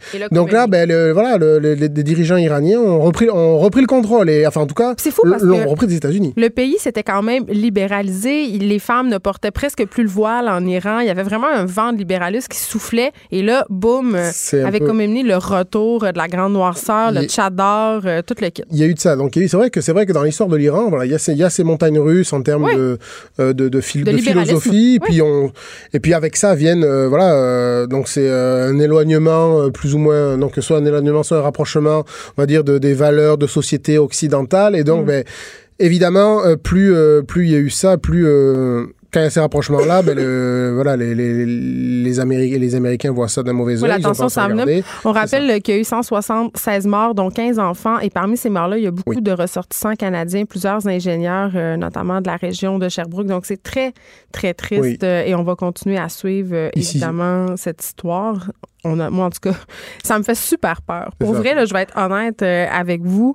Euh, je me dis, tu sais, ces gens-là, justement, c'était des civils. Ils revenaient de voir leur famille en Iran et ils ont été abattus fort probablement par un missile. C'est quand même inquiétant. On a déjà cette peur du voyage. Là, je pense que ça vient un peu de rejeter encore plus un pavé dans la mort C'est inquiétant dans, dans ce contexte. Et puis en même temps, c'est vrai qu'on se dit, euh, d'un autre côté, que euh, quel, quel intérêt pour l'Iran de faire ça, vu qu'il n'y avait pas de citoyens américains là-dedans? Alors peut-être qu'il y a- il y, a des choses qu'on ne sait pas, mais... euh, On ne veut euh, pas c'est sombrer ça. dans les théories du complot ben, puisqu'elles sont nombreuses à circuler sur Internet. Parlons d'un autre phénomène inquiétant, mais un phénomène euh, naturel, entre Mhm. guillemets. Cette fois-ci, les incendies d'une ampleur historique qui ravagent Oui. présentement l'Australie. Et ça, depuis le mois de septembre. On en entend peu. Là, on en entend parler depuis peu, mais ça fait quand même quelques mois que ça dure.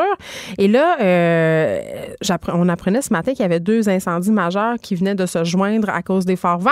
Mais là, euh, ce sont des feux puissants, là, Baptiste. Ma- mes enfants ont peur. Pour vrai, regarde ça. Ils, on- ils- ils entendent à la radio des nouvelles. Puis la question de ma fille, c'est est-ce que ça peut se rendre ici? Je suis comme non, Sophie. Il y a l'océan. Mais quand même, c'est excessivement préoccupant. Et quand on regarde les cartes, euh, en tout cas, ça fait peur. Ça fait peur. Alors attention les cartes, si vous voyez les cartes... euh, Oui, il y a de la fausse nouvelle Voilà. qui circule. On l'a déjà Voilà, parlé ça, de ça. Voilà. Euh, mais voilà, en en fait, ce qui, ce qui est... ce qui, est, co- ce qui est compliqué, bon, c'est vrai que le, le- le contexte météorologique là, fait que Mais il y a venté, mais. voilà, c'est ça. Il y a plein, il y a plein, il y a plein de phénomènes.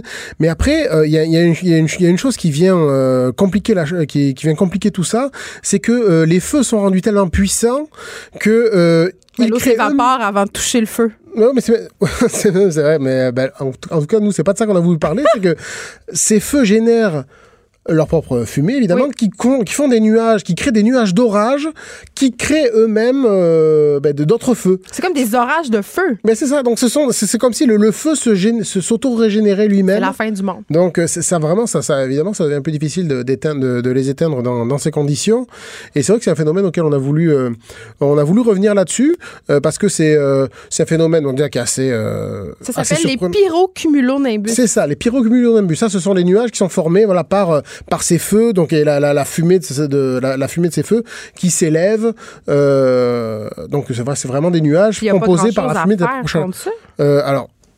Je, le, le problème, est-ce que est-ce que c'est ça qu'on ça qu'on peut rien faire? Je pense que c'est le contexte. euh, ce sont les Ouais. la forêt, tout ça, c'est compliqué, c'est compliqué pour les euh, pour les euh, pour les pompiers d'aller d'aller éteindre ça. Mais Mais c'est pas euh, la première fois. Moi, c'est la première fois que j'entendais parler des pyrocumulonimbus, mais ça, à Fort McMurray, Oui, c'est ça. C'est aussi pour ça qu'on a voulu en parler, parce que finalement, on on n'entend pas parler de ce phénomène, mais c'est exactement ce qui s'est passé. C'était en 2016 et 2017, je crois. Ça avait duré 15 mois, ce, ce- cet très incendie, avant- euh, ça, avant de tout éteindre.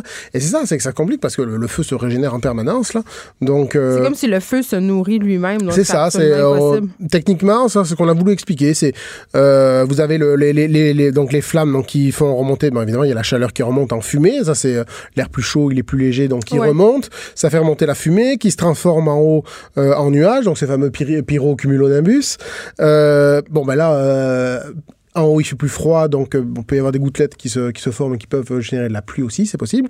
Mais aussi, ce qui se passe, c'est qu'il peut y avoir aussi une forte, bon, comme il y a beaucoup de vent, donc ce, ce, ce, ce vent qui est généré donc par la montée de, de l'air, Ça, fait que certains. ça électrifie. Ouais, oui. puis ça électrifie tout, donc ça crée des orages. C'est épouvantable. Euh, Il y a un donc, bilan quand même assez catastrophique. Baptiste après Ouais. 24 morts, 100 000 personnes évacuées, 205, euh, 2500 bâtiments détruits. Ouais. Et à Sydney, il fait 48 degrés. Et c'est ça. 58 000 km de surface brûlée à l'heure actuelle. Euh, 480 millions d'animaux ont disparu. Et maintenant, on parle d'un milliard, là, pratiquement, d'an- d'animaux, là. Et ce sera évidemment impossible de revenir en arrière. Ben, c'est ça, c'est là vraiment les scientifiques sont assez inquiets par rapport à par rapport aux, animaux parce que bon il y a ceux Les qui ont grenouilles, disparu. entre autres, C'est sont ça. particulièrement vulnérables. Oui, puis ben là, on- quand on dit un, un milliard, on parle pas de tous les, on parle pas de euh, certains animaux, les insectes, tout ça qu'on on a du mal à, on peut pas, les- on peut pas vraiment chiffrer ça là. Non. Mais là, on parle de ceux qui sont morts, on estime qu'il y a du nombre qui sont morts, mais ceux qui sont survécus, pour ceux qui ont survécu, c'est pas, va pas être facile pour eux d'aller plus loin parce que ben, tous les animaux herbivores, mais tout a brûlé là, qu'est-ce qu'ils vont manger? Euh, ouais, c'est un peu ces problèmes-là qui vont. Euh... en tout cas, on est désolé hein, si vous ressortez des effrontés tellement déprimés. vous pouvez aller euh, relire euh, ces informations-là sur cet écrasement. En tout cas, c'est, disons que c'est quelque chose qui est sérieux et il faut peut-être s'intéresser vraiment à ce, phénomène de près, là. Pour cette chaleur. Les résumés de l'écrasement d'avions en Iran et euh, si vous voulez en savoir plus sur les pyrocumulonimbus, allez sur la page dans cinq minutes disponible sur le Journal de Montréal. Baptiste Zapérin, merci. Merci Geneviève. Geneviève Peterson, la seule effrontée qui sait se. Jusqu'à 15, vous écoutez Les effrontés. Ça fait dix ans qu'un séisme d'une magnitude de 7,3 sur l'échelle de Richter s'est abattu sur Haïti. L'épicentre était à environ 25 km de Port-au-Prince. Et quand même, il y a eu 300 000 morts. Et ça, c'est des chiffres qui nous viennent de l'ONU. Juste pour qu'on se situe, c'est le double OK, de la bombe d'Hiroshima. Donc, c'est beaucoup, beaucoup de morts. Euh, et le pays, les grandes organisations comme la Banque mondiale, le FMI, les, les grandes agences de l'ONU, pardon, se sont engagées à verser 13 milliards de dollars euh, canadiens pour la reconstruction d'Haïti. Il y avait un million et demi de personnes sans abri, des personnes qui avaient plus d'eau, plus de nourriture, plus de toit. Et là, on se demande où est-ce qu'on en est rendu avec Haïti. Dix ans plus tard, euh, on a pour en discuter avec nous Chantal Rorom, professeure de sciences politiques à l'École des hautes études publiques. Bonjour, Monsieur Rorom. Bonjour, Madame Peterson. Ça me fait grand plaisir euh, de vous parler d'Haïti parce que euh, vous avez vu quand même cette situation-là de près. Vous étiez en Haïti, vous, euh, quand on a eu tout ce coup d'État contre Jean-Bertrand Aristide, quand on a installé René Préval au pouvoir. Il vous est arrivé par ailleurs un incident assez traumatisant? Tout à fait. C'était euh, un jour euh, où je me rendais au travail. Euh, Vous travailliez pour l'ONU à ce moment-là? Oui, je travaillais pour l'ONU et puis je me rendais à mon travail. Je, je venais de rentrer d'une mission à Genève et puis bon voilà, c'est, c'est, il y avait des manifestations, mais j'avais rien envisagé de grave et puis il y avait hmm. tellement de de, de, de, colère dans les rues quand des, des de, de, jeunes gens qui étaient sur la route de l'aéroport, pas très loin de chez moi, ils, voilà, ils ont, ils, ont, ils ont pris ma voiture, tout ce que j'avais, et bon, j'aurais pu également y laisser ma peau, mais heureusement, euh, euh, je suis sorti sain et sauf, mais c'était un, un événement effectivement traumatisant. Euh, OK. Et là, euh, bon, évidemment, vous avez vu euh, les événements de près. Vous êtes revenu au Canada en 2007. Là, le, séisme qui s'est produit en 2010, ça fait dix ans. Haïti n'a pas encore réussi à se reconstruire malgré les sommes absolument faramineuses qui ont été envoyées. Qu'est-ce qui s'est passé pour qu'on soit encore... Est-ce qu'on peut dire au point de départ? Est-ce qu'on peut s'exprimer ainsi? C'est difficile, vous avez tout à fait raison. Euh, dix ans après, on a l'impression que le séisme euh, s'est produit seulement depuis dix mois. Euh, oui, il y a encore des gens dans la rue. Oui, quand on voit dans euh, euh, ce qui, en fait, la situation du pays, quand on quand on voit les images d'un pays euh, complètement à genoux, quand on constate la misère des gens, euh, mais qu'est-ce qui s'est passé? Dans un premier temps, c'est vrai que les sommes mobilisées avaient énormément aidé à intervenir dans le cadre des opérations d'urgence. Euh, les gens, vous l'avez bien dit en introduction, n'avaient rien à manger, pas d'eau potable, donc c'était très très utile. C'était un pays avant le séisme qui était au moins sur un, euh, un genou, mais après le séisme, c'était l'effondrement total. Plus d'une dizaine de ministères qui, euh, dont les édifices s'étaient effondrés, donc l'État haïtien n'existait tout simplement pas. Maintenant, après euh, la phase 2 euh, des opérations d'urgence, on aurait dû se mettre au travail pour euh, la reconstruction du pays. Malheureusement, l'essentiel des fonds qui avaient été promis avaient été canalisés à travers des institutions internationales ou encore des organisations non gouvernementales et des scandales incroyables avaient été confirmés dans la mesure où l'essentiel de ces fonds n'a pas touché, n'a pas eu un impact sur la population directe. Mais qu'est-ce qui est arrivé avec ces fonds-là? Ils ont été détournés? Ils ont été détournés. Par exemple, on a, on avait identifié euh, l'ancien président américain Bill Clinton, qui mm. était bien connu en Haïti, euh, qui était très très proche des Haïtiens, ainsi que l'ancien président George W. Bush. Euh, Bill Clinton était lui-même aussi l'envoyé spécial des Nations Unies. Il y avait une structure qui avait été mise en place, co-présidée par l'ancien président Clinton et l'ancien premier ministre haïtien, premier ministre à l'époque Jean-Max Bellerive. Et donc, euh, c'était cette structure qui euh, présidait à la distribution des fonds. Et qu'est-ce qu'on allait découvrir par après, c'est que il y avait un système de clientélisme qui avait été mis en place hmm. et donc des institutions qui recevaient énormément d'argent. Et parmi euh, ces institutions, beaucoup des firmes américaines qui étaient bien établies à Washington.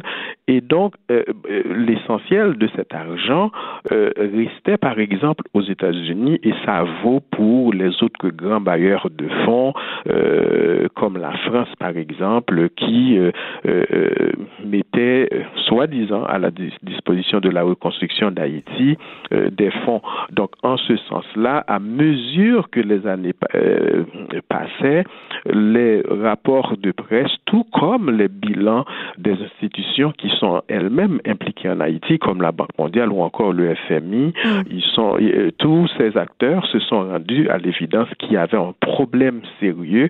L'État haïtien, en tout cas, ça s'est confirmé, n'a touché euh, que qu'un pour cent des fonds qui ont été promis, ce qui explique que dix ans après, l'État euh, n'existe toujours pas dans une situation de délabrement total. Et comme vous le savez, puisque vous suivez de près la situation en Haïti, les sombres perspectives de reconstruction sont maintenant menacées avec une euh, instabilité politique qui dure maintenant depuis près de deux ans. Ben oui, parce que là, il y a un mouvement de jeunes en Haïti qui réclame la démission du président euh, Jovenel Moïse parce que, bon, d'ailleurs, cette organisation-là, ils se sont baptisés les Petro Challengers parce que euh, on aurait détourné des fonds quand même. On dénonce une dilapidation de 3,8 milliards de dollars américains là. Absolument, parce que le Venezuela, pour faire une brève histoire de la situation, oui.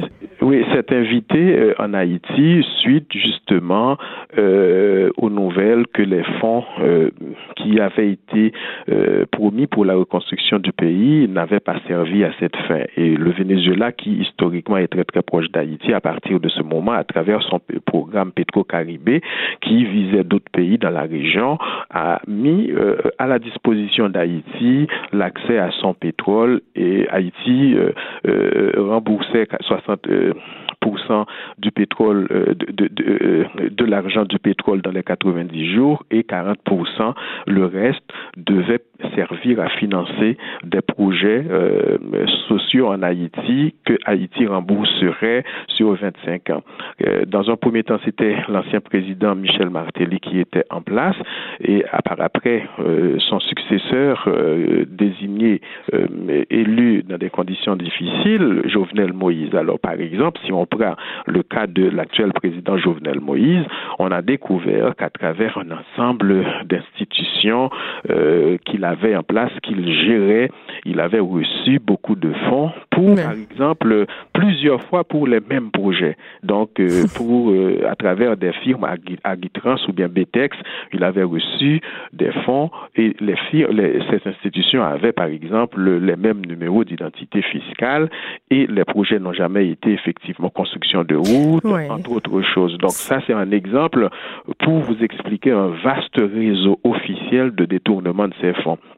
On est vraiment. Euh, non seulement le scandale de euh, les nouvelles de la confirmation de ce scandale hmm. euh, a contribué à, à, vraiment mettre en colère la population, mais euh, il y a également une situation tellement invivable au pays du point de vue économique. Les gens désespèrent énormément. Du coup, non seulement ils réclament que la lumière soit faite sur ces fonds qui étaient destinés à la population, mais également que que, le, que, que, que, les personnes qui soient, sont coupables de leur détournement soient jugées et on en est là depuis des mois. Le pays fonctionne sans un gouvernement, sans budget. C'est un pays, comme les, les manifestants le disent eux-mêmes, c'est un pays complètement verrouillé. Et on les comprend d'être en colère. Chantal Rorom, merci de nous avoir parlé, professeur de sciences politiques à l'École des hautes études publiques. Et si je peux résumer euh, ce qu'on vient de dire, en fait, c'est qu'Haïti a de la difficulté à se défaire de la corruption en raison de l'inexistence, justement, comme le soulignait M.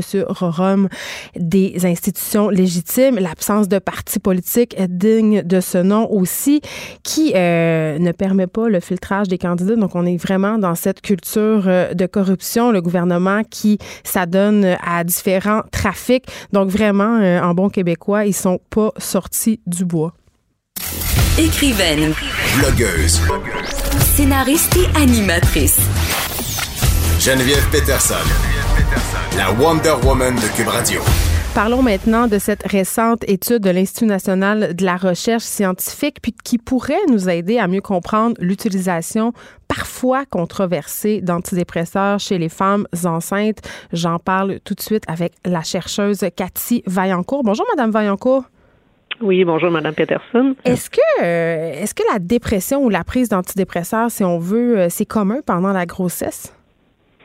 Oui, ben en fait, c'est on, va être surpris. On pense toujours que la grossesse est un moment où les femmes sont, sont heureuses. Oui, c'est merveilleux, non? euh, C'est merveilleux, c'est ça. Les hormones sont là, non, mais c'est entre 10 et 15% des femmes enceintes oh, quand même, qui vont développer une dépression. Donc c'est c'est un problème de santé qui est très très important et une femme enceinte qui est en dépression euh, avant de, de une femme qui est en dépression avant de tomber enceinte et qui arrêterait sa médication.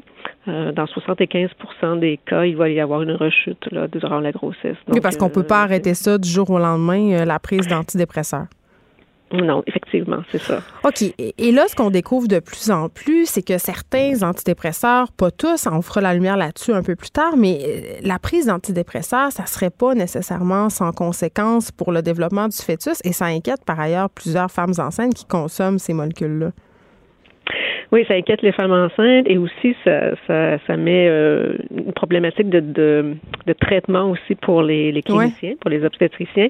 Euh, mais il faut savoir aussi que la dépression, euh, c'est une problématique qui, est un danger pour la santé de la mère. Donc, c'est la première cause de suicide chez les femmes enceintes, mais c'est aussi, euh, ça entraîne des problèmes de grossesse comme euh, une diète qui est pas appropriée. Euh, souvent, la femme se présente pas à ses rendez-vous. Euh, beaucoup plus d'accouchements prématurés aussi, des enfants de petit poids. Donc, la dépression par elle-même va avoir des effets nocifs sur la grossesse. Donc, la prise d'antidépresseurs, on essaie de savoir en ce moment est-ce que c'est tous les antidépresseurs qui sont euh, potentiellement euh, nocifs mm. ou s'il y en a qui sont euh, peut-être meilleurs pour donner aux femmes enceintes. Parce que là, Madame Vaillancourt, concrètement, c'est quoi les risques pour l'enfant avec une prise d'antidépresseurs pendant la grossesse?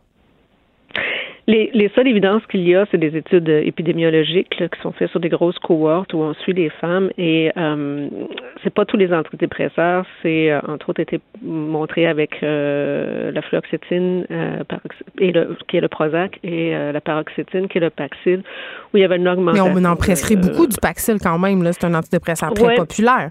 Oui, mais pas nécessairement chez les femmes enceintes. Il faut faire attention. Euh, et euh, ce c'est pour ça c'est plus c'est presque plus prescrit chez les femmes enceintes parce qu'ils ont observé des, des, problèmes de développement pulmonaire et aussi euh, cardiaque chez ces enfants-là. Les autres études, c'est des études où on a une augmentation de risque de développer certaines euh, pathologies comme euh, l'autisme, le TDAH, mais on observe ça aussi avec les femmes qui sont dépressives durant la grossesse, mais sans traitement. Alors, c'est difficile de voir. pas clair le lien. Non, oui, c'est difficile. Là. On peut pas faire des études, donner des antidépresseurs aux femmes euh, enceintes qui sont pas dépressives. Là. Donc, euh, c'est pour ça que ça prend des études où est-ce qu'on essaie de contourner tout ça. Mais c'est quoi la conclusion de votre étude, au fond? En fait, nous, on n'étudie pas, on, fait des études qui sont in vitro, donc euh, dans des milieux de culture, euh, sur le placenta. Euh, sur des cellules qu'on va isoler de, de placenta humain, euh, qu'on peut reprendre ces cellules-là, les remettre en culture. Euh, et on sait que pour avoir un bébé en santé, ça prend un placenta en santé. Là, nous, on essaie de voir s'il y a des médications ou des antidépresseurs qui sont meilleurs, qui ont moins d'effet ou pas d'effet du tout sur le placenta, qui pourraient être probablement meilleurs pour euh, donner durant la grossesse. Et en parallèle, on a une étude avec euh, une cohorte de femmes enceintes dépressives avec et sans traitement, avec une équipe à Vancouver, où là, on regarde sur l'enfant à long terme et aussi sur le, placenta s'il y a des altérations ou pas, euh, s'il euh, y a un bénéfice ou non de prendre certains types d'antidépresseurs chez ces femmes-là. Puis corrigez-moi si je me trompe, euh, Madame Vaillancourt, mais en ce moment, ce qu'on cherche à faire dans le milieu médical, c'est de peser le pour et de contre, c'est-à-dire est-ce qu'il y a plus de désavantages à donner l'antidépresseur qu'à ne pas les donner? Oui, c'est en plein ça. Et, euh, et, c'est pour ça que je dis, euh, je suis pas clinicienne, mais si on me contacte, je vais toujours dire, ben, allez voir votre médecin et parlez, et parlez-lui-en. C'est, c'est, la personne qui est le plus en. Oui, mais sont-ils aussi au fait que ça, puis informés? Parce que, bon, euh, les médecins prescrivent beaucoup, beaucoup d'antidépresseurs, mais est-ce qu'ils sont vraiment au fait des interactions avec la grossesse tant que ça? Euh, les obstétriciens, oui. Euh, et c'est sûr que là, ils font la part des choses. Et eux aussi veulent que les études continuent pour voir qu'est-ce qui serait meilleur ou pas.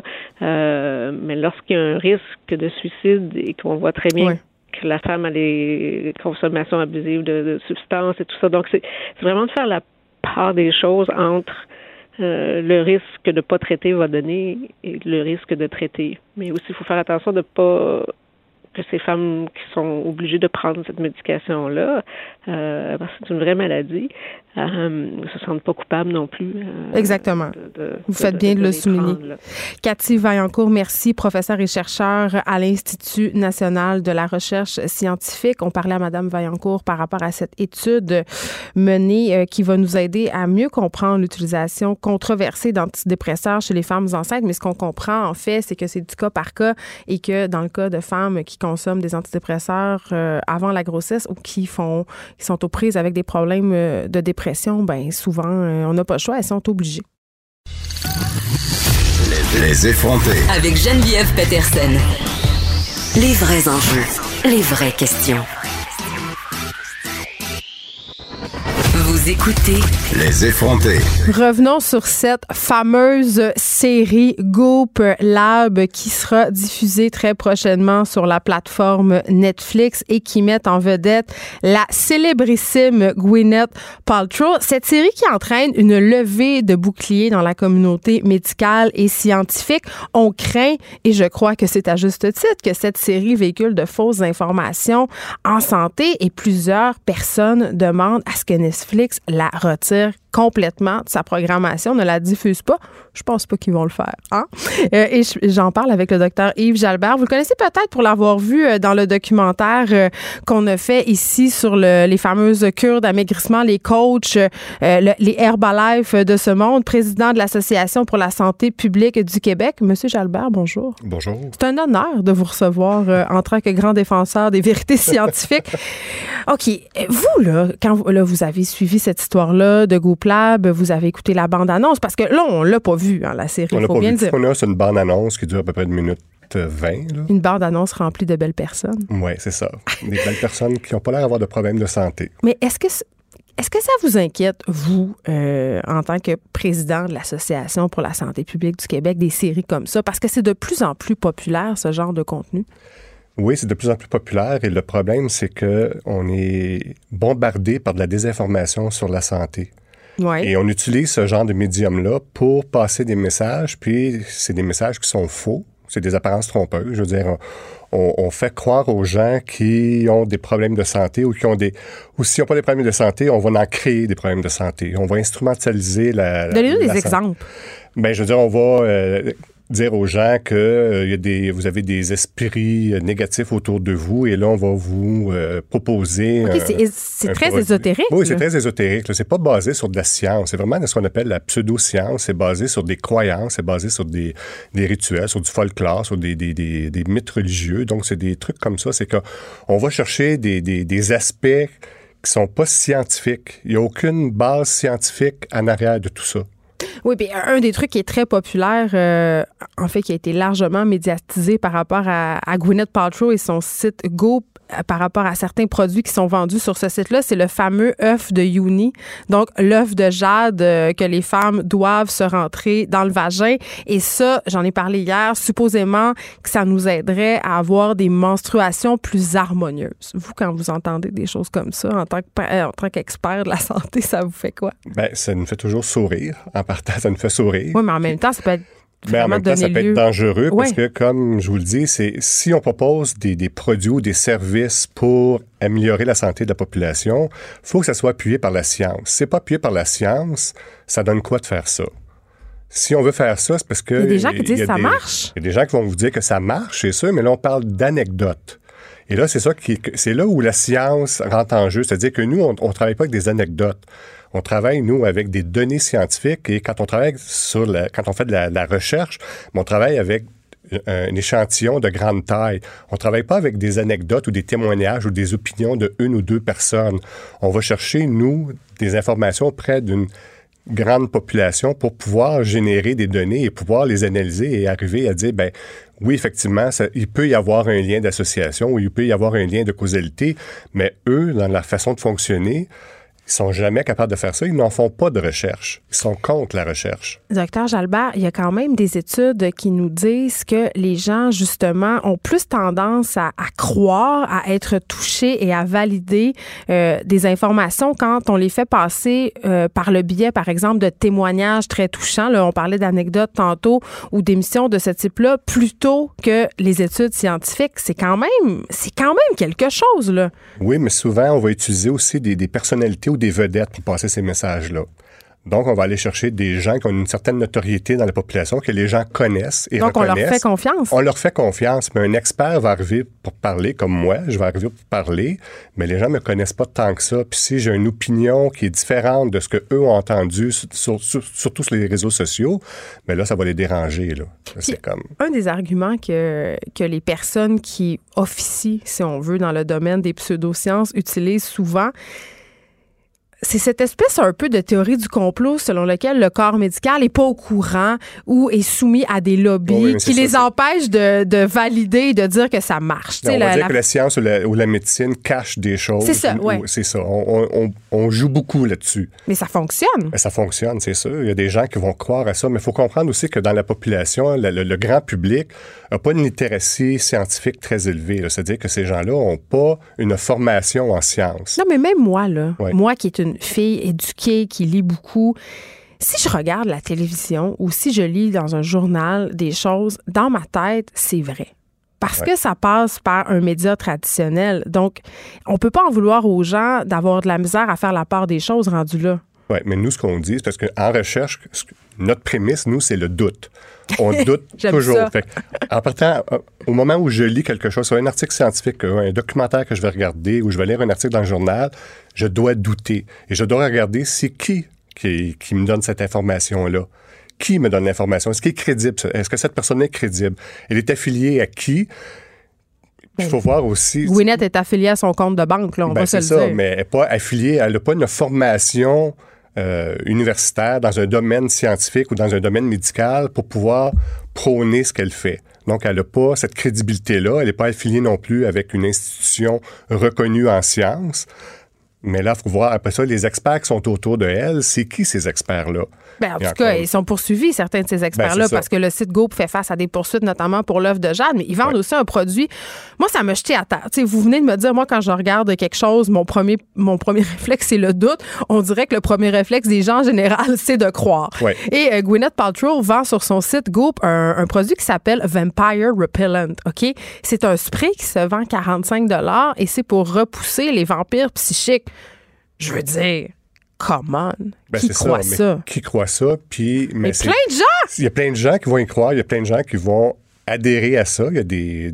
Parce que je dis Gwyneth Paltrow, c'est quand même, elle est quand même connue. C'est une actrice. C'est une actrice. Elle est belle, elle est jeune. Ah, ah, ah elle est belle. C'est ça. Mais Elles sont tous belles. Hein? Elles sont tous belles. On va chercher des, les, les gens qu'on va utiliser, c'est des gens qui ont des belles personnalités, c'est des belles personnes. Mais tu une personne moche avec le même discours, je suis pas sûr que les gens vont adhérer facilement. On la traiterait de charlatan, vous pensez? Sûrement. OK, là, euh, bon, il y a une levée de boucliers dans le monde scientifique. Il y a des gens aussi dans le grand public qui trouvent que ça n'a pas de bon sens que Netflix diffuse GoPlab. Puis moi, moi, la première, euh, pour la simple et bonne raison, et c'est très terre à terre, là, euh, Goop fait face à des poursuites en ce moment.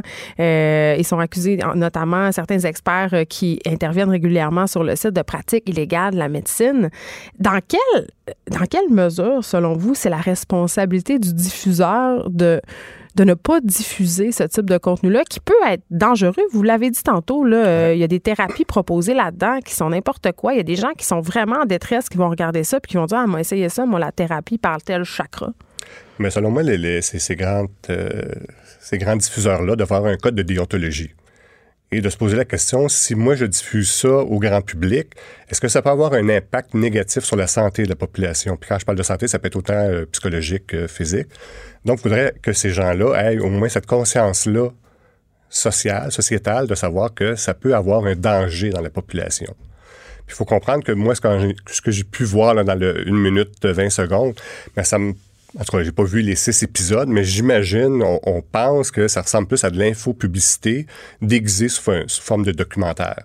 C'est-à-dire qu'elle est là pour faire la promotion de ses services et de ses produits. Oui, parce que tout ça, c'est un immense véhicule publicitaire euh, pour justement nous amener sur le site, acheter euh, livres, thérapies, ben, cours. C'est cher, là. Oui, oui, c'est pas donné, là. Puis c'est, euh, je veux dire, elle vise une clientèle particulière. Qui est, Les selon femmes, Ah. femmes âgées entre 18 et 34 ans et qui veulent avoir, ils veulent avoir un, certain standing puis avoir accès à un certain luxe. Fait que les femmes seraient plus enclines, selon vous, à acheter ce type de discours-là que les hommes? C'est difficile à dire. C'est parce qu'on n'a pas le pendant chez les hommes. S'il y en avait un, il faudrait le voir. Mais ben, peut-être dans les coachs fitness, peut-être. Peut-être dans les coachs fitness. Mais les hommes n'ont pas, c'est, je dis, ils sont pas attirés par les mêmes choses. Fait qu'il y a ça aussi, là. Mais pourquoi les femmes sont attirées par ça? Moi, je travaille sur les produits, services et moyens maigrissants et je me questionne toujours à savoir, mais pourquoi les femmes sont attirées par les publicités ben, fausses et mensongères de l'industrie? Mais c'est parce qu'on cherche une solution miracle pour correspondre aux standards inatteignables de beauté? Oui, il y a ça. C'est des industries qui, selon moi, reposent sur l'insécurité des gens. Puis ce qui est dommage, c'est que ça, les gens qui sont dans des positions vulnérables, souvent, ils sont davantage crédules. Ben oui, mais en même temps, il y a des gens qui sont quand même scolarisés qui vont adhérer à ça aussi. Bien C'est pas, il y a pas, on peut pas arriver et dire c'est plus les gens moins scolarisés ou plus scolarisés. C'est à peu près bien réparti dans l'ensemble de la population. Ça dépend toujours de sur quoi vous accrochez, qu'est-ce qui vous attire par rapport à une publicité quelconque. À l'Association pour la santé publique du Québec, est-ce que, euh, ben, c'est même pas une question parce que c'est évident que la réponse c'est oui, mais comment euh, alors les, la popularité des médias sociaux a contribué, si on veut, à répandre des données scientifiques, entre guillemets, ou des, des, publicités mensongères euh, qui sont liées à la santé. De la ben, population. Le problème actuellement, c'est que n'importe qui, vous, moi, dans, notre, notre, appartement, on pourrait créer euh, ou, ou, trafiquer des données ou des informations et les diffuser facilement sur les réseaux sociaux par des blogs, par Mais des... sans les trafiquer, il me semble qu'on peut faire dire n'importe quoi à des études. Oui, mais c'est comme je vous dis, ça dépend. Il faut aller chercher des experts. Il faut aller chercher des experts pour pouvoir dire, mais quel est le vrai du faux dans ce que vous lisez? Il faut éduquer le, grand public sur ça. Il faut éduquer le, grand public sur l'aider à justement aiguiser son sens critique. Et ça, il faut commencer dès le primaire. Puis comment on fait ça? Mais c'est par l'éducation. Il faut vraiment commencer à éduquer les gens puis à leur montrer que comment l'industrie fonctionne. Parce que souvent, c'est l'industrie qui est en arrêt de ça. L'industrie, mm. elle, ce qu'elle veut, c'est de créer le chaos. Elle veut pas. En science, on a souvent des consensus scientifiques. Donc, on va arriver et on va vous dire, par exemple, pour le vaccin, mais le vaccin, c'est bon. Mais il y a des gens qui vont vous dire que non, le vaccin, c'est pas bon, ça cause tel, tel, tel oh, problème. moi pas ces vaccins. Et là, je sais, je ne pas ces vaccins, mais regardez, c'est un bel exemple. Oui, bien sûr. Il y a un consensus scientifique très fort, mais il suffit qu'il y ait une étude qui contredise le consensus. Et là, ben là, c'est là que ça, ça part et ça dégénère. Et l'étude, même si elle était démontrée comme étant frauduleuse, mais les gens continuent pareil à dire que cette étude-là, elle est bonne, elle est véridique, et vous avez un mouvement, et ça et, et le réseau social, c'est une caisse de résonance, c'est que ça reste toujours dans les réseaux sociaux. Oui, puis il y a aussi le, le, fameux phénomène du following, parce que ça donne la crédibilité aux gens quand on voit une personne qui, sur Facebook, par exemple, est suivie par 60 000 autres personnes, un gourou de je sais pas quoi, ben notre premier réflexe, c'est de dire, ben écoute, ça doit être vrai. Ben c'est ça. Mais là, moi, je vous dis, c'est faut, faut distinguer justement l'expert, le chercheur ou le scientifique de la vedette, du gourou, de la L'expert patenté. Oui, oui, c'est ça. Et ça, il y en a de plus en, plus. de plus en plus.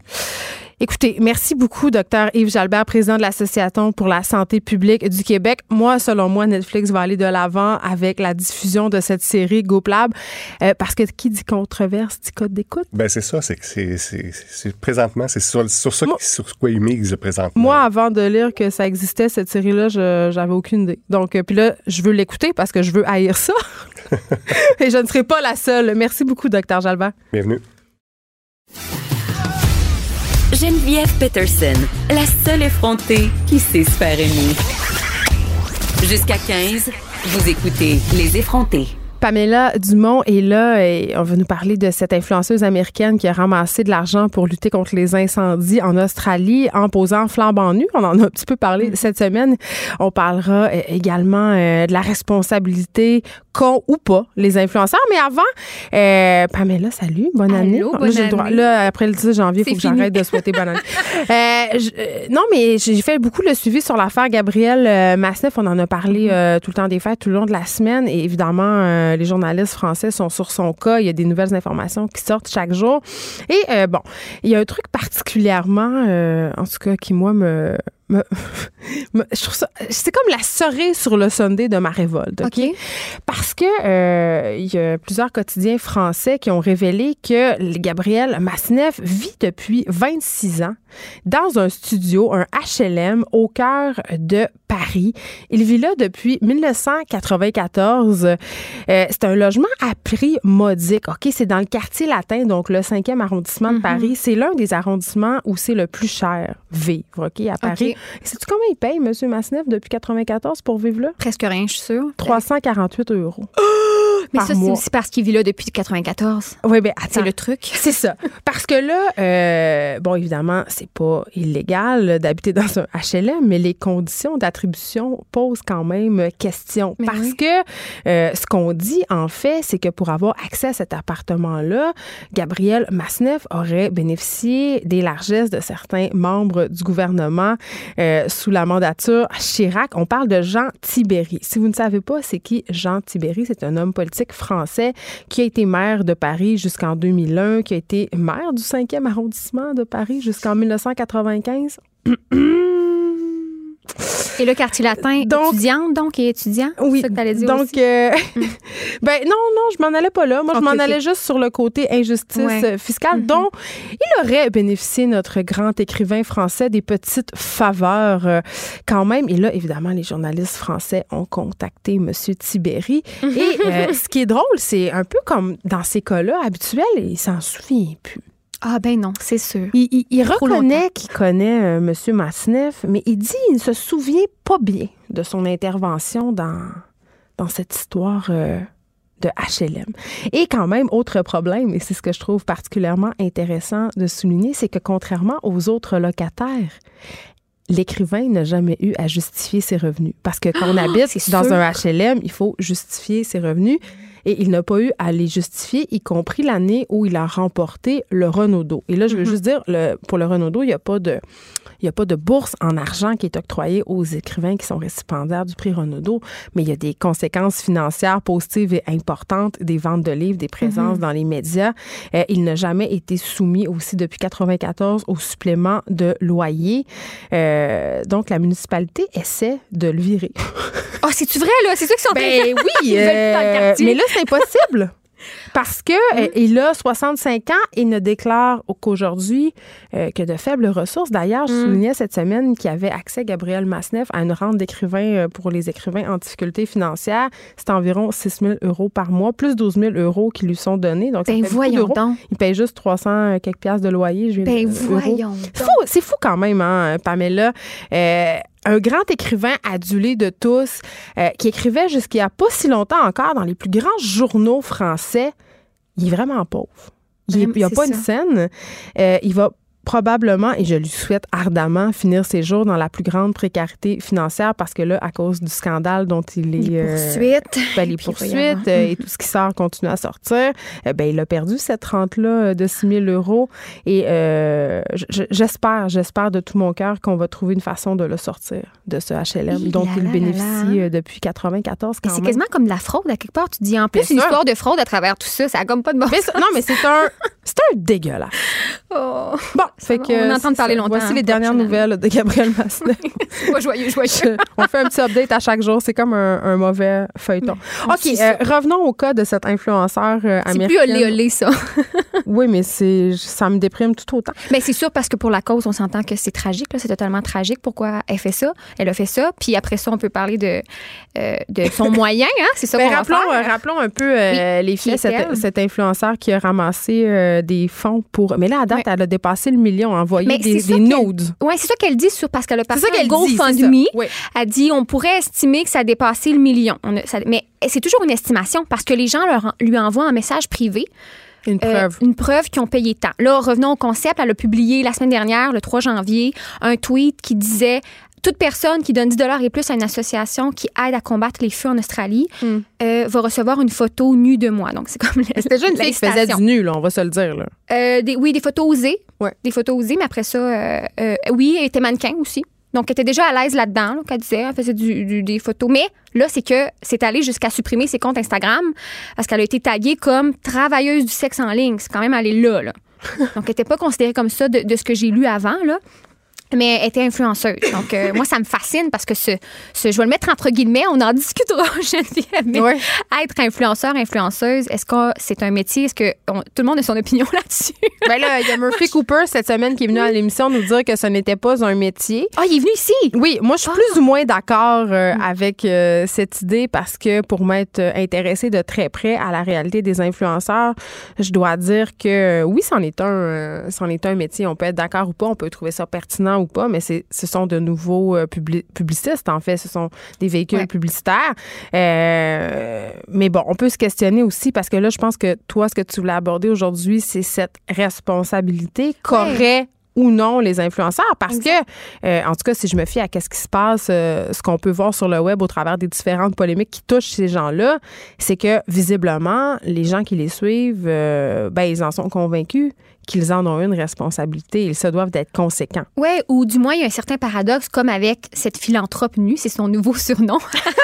la philanthrope nue, Ward, de son mais C'est la meilleure campagne de pub ever. Là. Elle, s'est fait connaître partout dans le monde. Mais c'est ça. mais il y a comme euh, un, double. C'est un double coup marketing, c'est parce qu'à quelque part, elle a réussi à atteindre sa cause, là, à amasser des un montant. Elle s'attendait pas à avoir autant d'argent. Est-ce qu'elle voulait aider pour les ben filles ou elle voulait se faire connaître? Ben c'est ça, mais en même temps, est-ce que, est que tu peux diviser? C'est ça, quand tu es influenceur, influenceuse, parce qu'elle était déjà proclamée comme telle, est-ce que tu peux diviser ça de ce que tu fais en ligne, de pas agrandir ta communauté, de pas gagner en visibilité? J'ai l'impression que ça va tout le temps de En tout cas, c'est ma compréhension. Si tu fais des stunts puis tu fais du bon contenu, ta communauté grossit. À quelque part, oui. Ça, c'est sûr.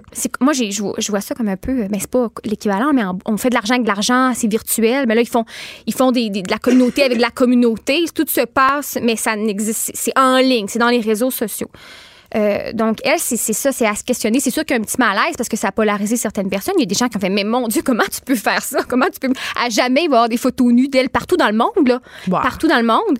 Et elle dit même, quand même, elle, ça a eu des impacts dans sa vie. Elle a juste tweeté euh, une réponse cette semaine comme quoi euh, c'est sa famille l'aurait renié. Elle a juste dit ça, ça à voir, est-ce qu'elle va en parler? Et le gars avec qui elle, elle, elle était, elle dit pas son amoureux, son copain, lui parlerait plus à cause de ça. Ben Quand même, ça a des conséquences dans sa vie. Elle se montrait déjà les fun sur Instagram, là, sont pas tombés des nus. Oui, mais je pense que c'était pas des, c'est pas des photos nues. Instagram a tellement un code euh, rigide. Ça peut être très sexualisé, mais c'est pas euh, une photo nue nue là. Ouais. Euh, donc quand même, et là, elle est taguée vraiment travailleuse du sexe. calmez-vous la gang. En ligne, oui. Donc, ça se questionnait. Puis ça se questionnait aussi. Moi, j'ai ri sur le coup pour le moyen, là. Pas, pas la cause, évidemment. Là. On rappelle, il y a eu c'est l'Irlande, je pense qu'ils disent l'équivalent de ce qui a été brûlé en Australie. C'est 52 000 km. C'est énorme, ça n'a pas de bon sens. On peut voir des, visualisations 3D là, de tout ça. Il faut faire attention parce qu'il y a beaucoup de fausses photos qui circulent. On l'a dit tantôt avec le chef dans 5 minutes de contenu baptisé après. Oui, c'est bon ça. Puis la visualisation, c'est pas des photos, là, des, une simulation. C'est des projections. Des projections, c'est pas des photos. C'est quelqu'un qui a fait de la cartographie, tout ça. On se reprend. Puis, euh, euh, donc, il y, a aussi des morts, 26 humains, je pense, qui sont décédés, plus d'un milliard d'animaux. Fait que c'est quand même euh, énorme. Mais, donc, oui, elle a eu un coup de pub très, très, très fort. Mais après ça, c'est se questionner. Pour ça, je voulais qu'on en parle aujourd'hui. Est-ce que les influenceurs et influenceuses ont une responsabilité? Si on se pose la question, on peut tous savoir. Ben, comment il s'appelait cette semaine-là? Murphy, Murphy, Cooper. Murphy Cooper. Murphy Cooper a sûrement son opinion aussi là-dessus. Mais ce qui est fascinant, c'est qu'elle, a réussi. Mais en même temps, si c'est des jeunes filles, par exemple, qui voient ça puis qui le prennent dans un autre contexte, le contexte peut être gratifiant parce que ça a fonctionné. Mais tu dis, la responsabilité, que tu donnes là-dedans? Est-ce que c'est est-ce que ça banalise? Ben, c'est le bon vieux, euh, à mon sens, Pamela Dumont, c'est le bon vieux débat. Euh, est-ce que les personnalités publiques ont à se prononcer ou pas sur les différents enjeux, sur les questions politiques? C'est-à-dire quand tu as un certain pouvoir médiatique, quand tu es populaire, quand tu as accès à une tribune, ben, est-ce que tu te dois de prendre position? Et c'était tellement drôle, je sais pas si tu as vu euh, les Golden Globes, mais dans le discours d'ouverture de Ricky Gervais, il a un peu niaisé ça en disant, écoutez là, vous sentez surtout pas obligé de faire un grand discours émotif sur la cause environnementale, l'Australie, parce qu'on le sait tous que vous avez même pas un secondaire 5. Là. Bien, évidemment, il n'y a pas de secondaire 5 parce que aux États-Unis, c'est pas le même système scolaire, mais ce qu'il voulait dire, c'est que, tu sais, calmez-vous, c'est pas parce que vous êtes des personnalités publiques que votre parole vaut mieux que les autres. Au contraire, vous êtes en majorité sous-scolarisés. Vous n'êtes pas des experts de la question climatique. Sauf qu'on dirait qu'effectivement, euh, il y a plusieurs personnalités publiques aux États-Unis, euh, même au Québec aussi, on en a qui se servent de leur pouvoir, euh, de leur visibilité pour passer des idées, encaisser des chèques aussi mm. et porter des causes sur leurs épaules. Est-ce que c'est une bonne ou une mauvaise chose? Est-ce que quand tu es public, tu as la responsabilité de prendre position? Moi, je pense que non quand t'es pas obligé de prendre que as la responsabilité de la cohérence puis de mais quand tu te nommes influenceur influenceuse aussi ben Là, quand tu parles de cohérence, tu fais à, référence à Alanis Desilets. Euh, parce que justement, juste pour ceux qui n'ont pas suivi, là, Alanis Desilets, il y a quelques mois, a fait un post sur le fait qu'elle était tellement éco-anxieuse qu'elle n'aurait pas d'enfant. Et là, cette semaine, elle faisait un post pour, euh, pendant le temps des fêtes, euh, avec, elle était associée à une grande pétrolière pour aller visiter sa famille.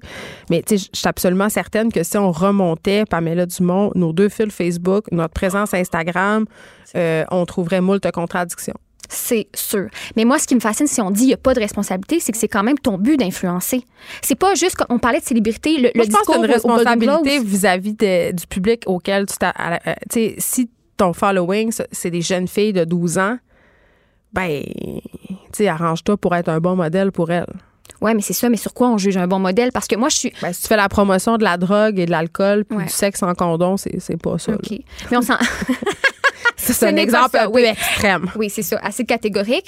Mais je pense aussi, c'est parce que moi, j'ai de la misère à comprendre c'est quoi être influenceur, influenceuse. Peut-être parce que j'en suis pas beaucoup, puis je suis déconnectée. je suis sûre que mes parents ont encore plus de misère, par exemple. Mais euh, le cas des célébrités. Non, mais les influenceurs, c'est juste des célébrités web. Oui, c'est tout. C'est le même principe qu'une vedette de cinéma. Oui, mais ça se construit différemment quand même parce que la personne qui a fait du, du euh, qui a une expertise qui, qui, qui, est à Hollywood, qui a fait des films, ok, elle n'a pas une expertise dans ce qu'elle peut prendre parole dans son discours des Golden Globes comme ça a été critiqué dans euh, le discours humoristique. Mais ça reste que ça n'a pas été comme ça qu'ils se sont construits par rechercher de la notoriété. Ça a été par leur talent ou leur expertise. Alors que de ce que je comprends, du moins, euh, corrige-moi si je me trompe, un influenceur, une influenceuse ça va être vraiment la quête de notoriété qui va l'avoir mené là et pas le contraire. Ben, je trouve que c'est une vision un peu boomer de. ah, OK. Eh ben, super, je suis boomer aujourd'hui. c'est rare. boomer, c'est ça que j'ai envie de dire. Non, mais en fait, euh, c'est un préjugé qui est quand même largement répandu que ce qui anime à la base les influenceurs, c'est cette quête de célébrité. On s'entend que si tu veux être influenceur et en faire un métier, euh, c'est peut-être pas tant la célébrité qui t'intéresse que le nombre de likes, parce que plus tu as de gens qui vont te suivre, plus tu vas avoir accès à un potentiel de générer de l'argent qui va être grand. Ça, c'est une chose, mais euh, on a trop tendance, à mon sens, à penser que c'est facile de devenir influenceur, alors que pour devenir populaire, pour avoir beaucoup de, de suiveurs, hein, comme on dit, ben il faut être capable de générer du contenu puis du bon contenu. Parce que si tu es juste poche, ben il y a personne qui va te suivre. Donc ça prend un certain talent et tu remarqueras que les influenceurs qui, qui sont très populaires, les influenceurs qui, qui ont des millions d'abonnés, ils ont un créneau, il y a une politique éditoriale très très précise. Après, on peut remettre en question la pertinence du contenu qu'ils publient. Il y a des influenceurs beauté, il y a des filles sur Instagram que leur trend c'est de se montrer en bikini. Euh, mais tu sais, je veux dire, n'empêche que ils font leur travail et ils le font bien. Puis la célébrité, oui, c'est clair que c'est un, une finalité, mais est-ce que c'est le premier objectif? Ben, c'est parce que tu te dis influence. Ben, si tu t'étiquettes comme tel. les influenceurs détestent se faire appeler influenceur. OK, la plupart du temps, c'est péjoratif. Ben, je pense que c'est nous qui les avons appelés comme ça. Eux, ils, s'appellent producteurs de contenu. Et, c'est ce qu'ils sont en général. Tu sais. Euh, mais je suis consciente. Puis, tu sais, c'est sûr que quand on voit aller des gens comme Alanis Desilets et Au Baudouin, tout ça, euh, qui sont qui sombrent souvent dans le ridicule, c'est difficile de donner de la crédibilité à ces gens-là. Mais si on regarde les YouTubers, sais, ce sont des gens qui sont excessivement compétents, qui partagent du contenu qui souvent euh, est pertinent. sais, on peut critiquer euh, des chaînes de beauté, dire que ça sert à rien le maquillage, puis tout ça, mais des filles comme Cynthia Dulude, euh, qui sont des maquilleuses, ont drôlement bien tiré leur épingle du jeu sur YouTube, puis ont su quasiment bâtir des empires. Ils ont des brands de maquillage à leur nom maintenant. Donc, ça peut devenir un métier, ça peut être aussi pertinent. Je trouve que c'est une vision assez réductrice que celle de dire que les gens qui sont influenceurs ne sont animés que par la célébrité. Je veux dire, les influenceurs, c'est pas tous des anciens candidats d'OD. Non. non, évidemment. Mais c'est sûr que, en tout cas, j'ai trouvé des catégories d'influenceurs sur Internet. Puis on peut même aller voir les influenceurs du Québec, influenceurquebec.com.ca, euh, je pense. Et c'est vraiment très drôle parce que je suis allée dans les catégories journalistes, puis il y avait plein de gens d'ici. Tu avais Richard Bartineau, tu avais Marc ben, Dubon, tu avais Benoît Dutrisac. Ben Puis c'est, ah ouais, OK, donc sont influenceurs, pas malgré eux, mais c'est, ça s'est mis dans le chemin de la mais carrière. c'est quoi un influenceur? Dans le fond, c'est quelqu'un qui a un impact, social quand il dit mm-hmm. quelque chose ou quand il pose quelque chose. Donc, le voir comme ça. Fait que des fois, mais des fois, c'est défini plus par rapport à l'audience parfois sur l'impact. L'actualité avait fait euh, l'an passé un, palmarès des 100 personnes les plus influentes du Québec, mais tu sais, à quoi on mesure cette influence-là? Mm-hmm. Tu sais, euh, bon, dans, dans, ce que tu as cité dans, dans cette page-là, il y a Richard Martineau, Mario Dumont, qui sont des personnalités médiatiques influentes auprès d'une certaine tranche de population, mais je suis certaine que si tu demandes à un jeune de 16 ans qui est Mario Dumont, oui, mais là, c'est sûr que c'est pas son influenceur à lui. Entends-tu entends mon silence? oui, il y a une petite mouche qui vole. Ben, ben mm. où est-ce que je m'en vais avec ça? C'est que euh, on sépare de plus en plus l'influence par des niches. On, ça mm-hmm. devient tout, très niché, tout ça. Donc, euh, ça me fait toujours un peu sourire quand on catégorise qui influence qui, pourquoi, c'est quoi le degré d'influence. C'est sûr qu'une personne qui a un million de followers sur YouTube euh, influence drôlement plus les gens. Ces gens sont following que moi. Tu mm-hmm. comprends? Pourtant, on a tous les deux un pouvoir différent. Et toi, en ce moment, tu influences par le médium de la radio. Exact. Mais j'aimerais ça rebondir aussi sur ce que tu as dit, c'est le discours de Ricky Gervais, c'est ça? Oui. Euh, je l'ai écouté, c'est vrai, je, je l'ai écouté puis j'ai écouté des Bon, elle s'en rappelle à ce Non, mais j'ai pas écouté les Golden Globes parce que ah. ça a tellement circulé sur les réseaux sociaux. Euh, et moi, je suis plus, j'ai adoré euh, son discours, j'ai trouvé fascinant, mais je suis plus ou moins d'accord quand même avec avec ce qu'il disait sur la formation des, des, acteurs parce que c'est parce des que acteurs une actrice, ça, tu nous de chercher ça? Non, mais moi je suis formée. Fait que moi je suis pas. Il y en a beaucoup à Hollywood qui ne sont pas formés. Mais ce que je veux dire, c'est qu'ils sont ils sont talentueux et souvent pourquoi quand ils prennent la parole c'est en tant qu'individuel. Il y en a là, mais qui, disent je vais vulgariser une situation, c'est arrivé. Mais Michelle Williams, à son discours, qu'elle a parlé qu'on a compris qu'elle s'est déjà fait avorter, par exemple. C'est très personnel. C'est pas moralisateur. C'est pas moi j'ai compris quelque chose. C'est je peux vous parler et c'est ce qu'ils font de mieux parler à travers un discours qui est émotif, qui est individuel. C'est ce qu'ils font quand ils font des rôles. Mais parfois, ça donne lieu à des dérapages. On a parlé euh, notamment de Gwyneth Paltrow avant que tu arrives ici. Ah oui, oui. Euh, avec le pouvoir euh, vient de grandes responsabilités. Ça termine bien, je trouve, ce segment. Pamela Dumont, merci. Je vous souhaite un excellent week-end, tout le monde. Moi, je vais aller soigner ma voix. Je vais essayer d'arrêter de, de vous tousser d'en face d'ici lundi. Vincent Dessureau suit dans quelques instants. Et avec euh, la fin de semaine, va venir le retour de Mario Dumont lundi. Oh! On pourra lui demander euh, s'il pense qu'il influence euh, les jeunes euh, de 15 ans. à lundi, tout le monde. Cette émission est maintenant disponible en podcast. Rendez-vous dans la section balado de l'application ou du site cube.radio pour une écoute sur mesure en tout temps. Cube Radio, autrement dit. Et maintenant, autrement écouté.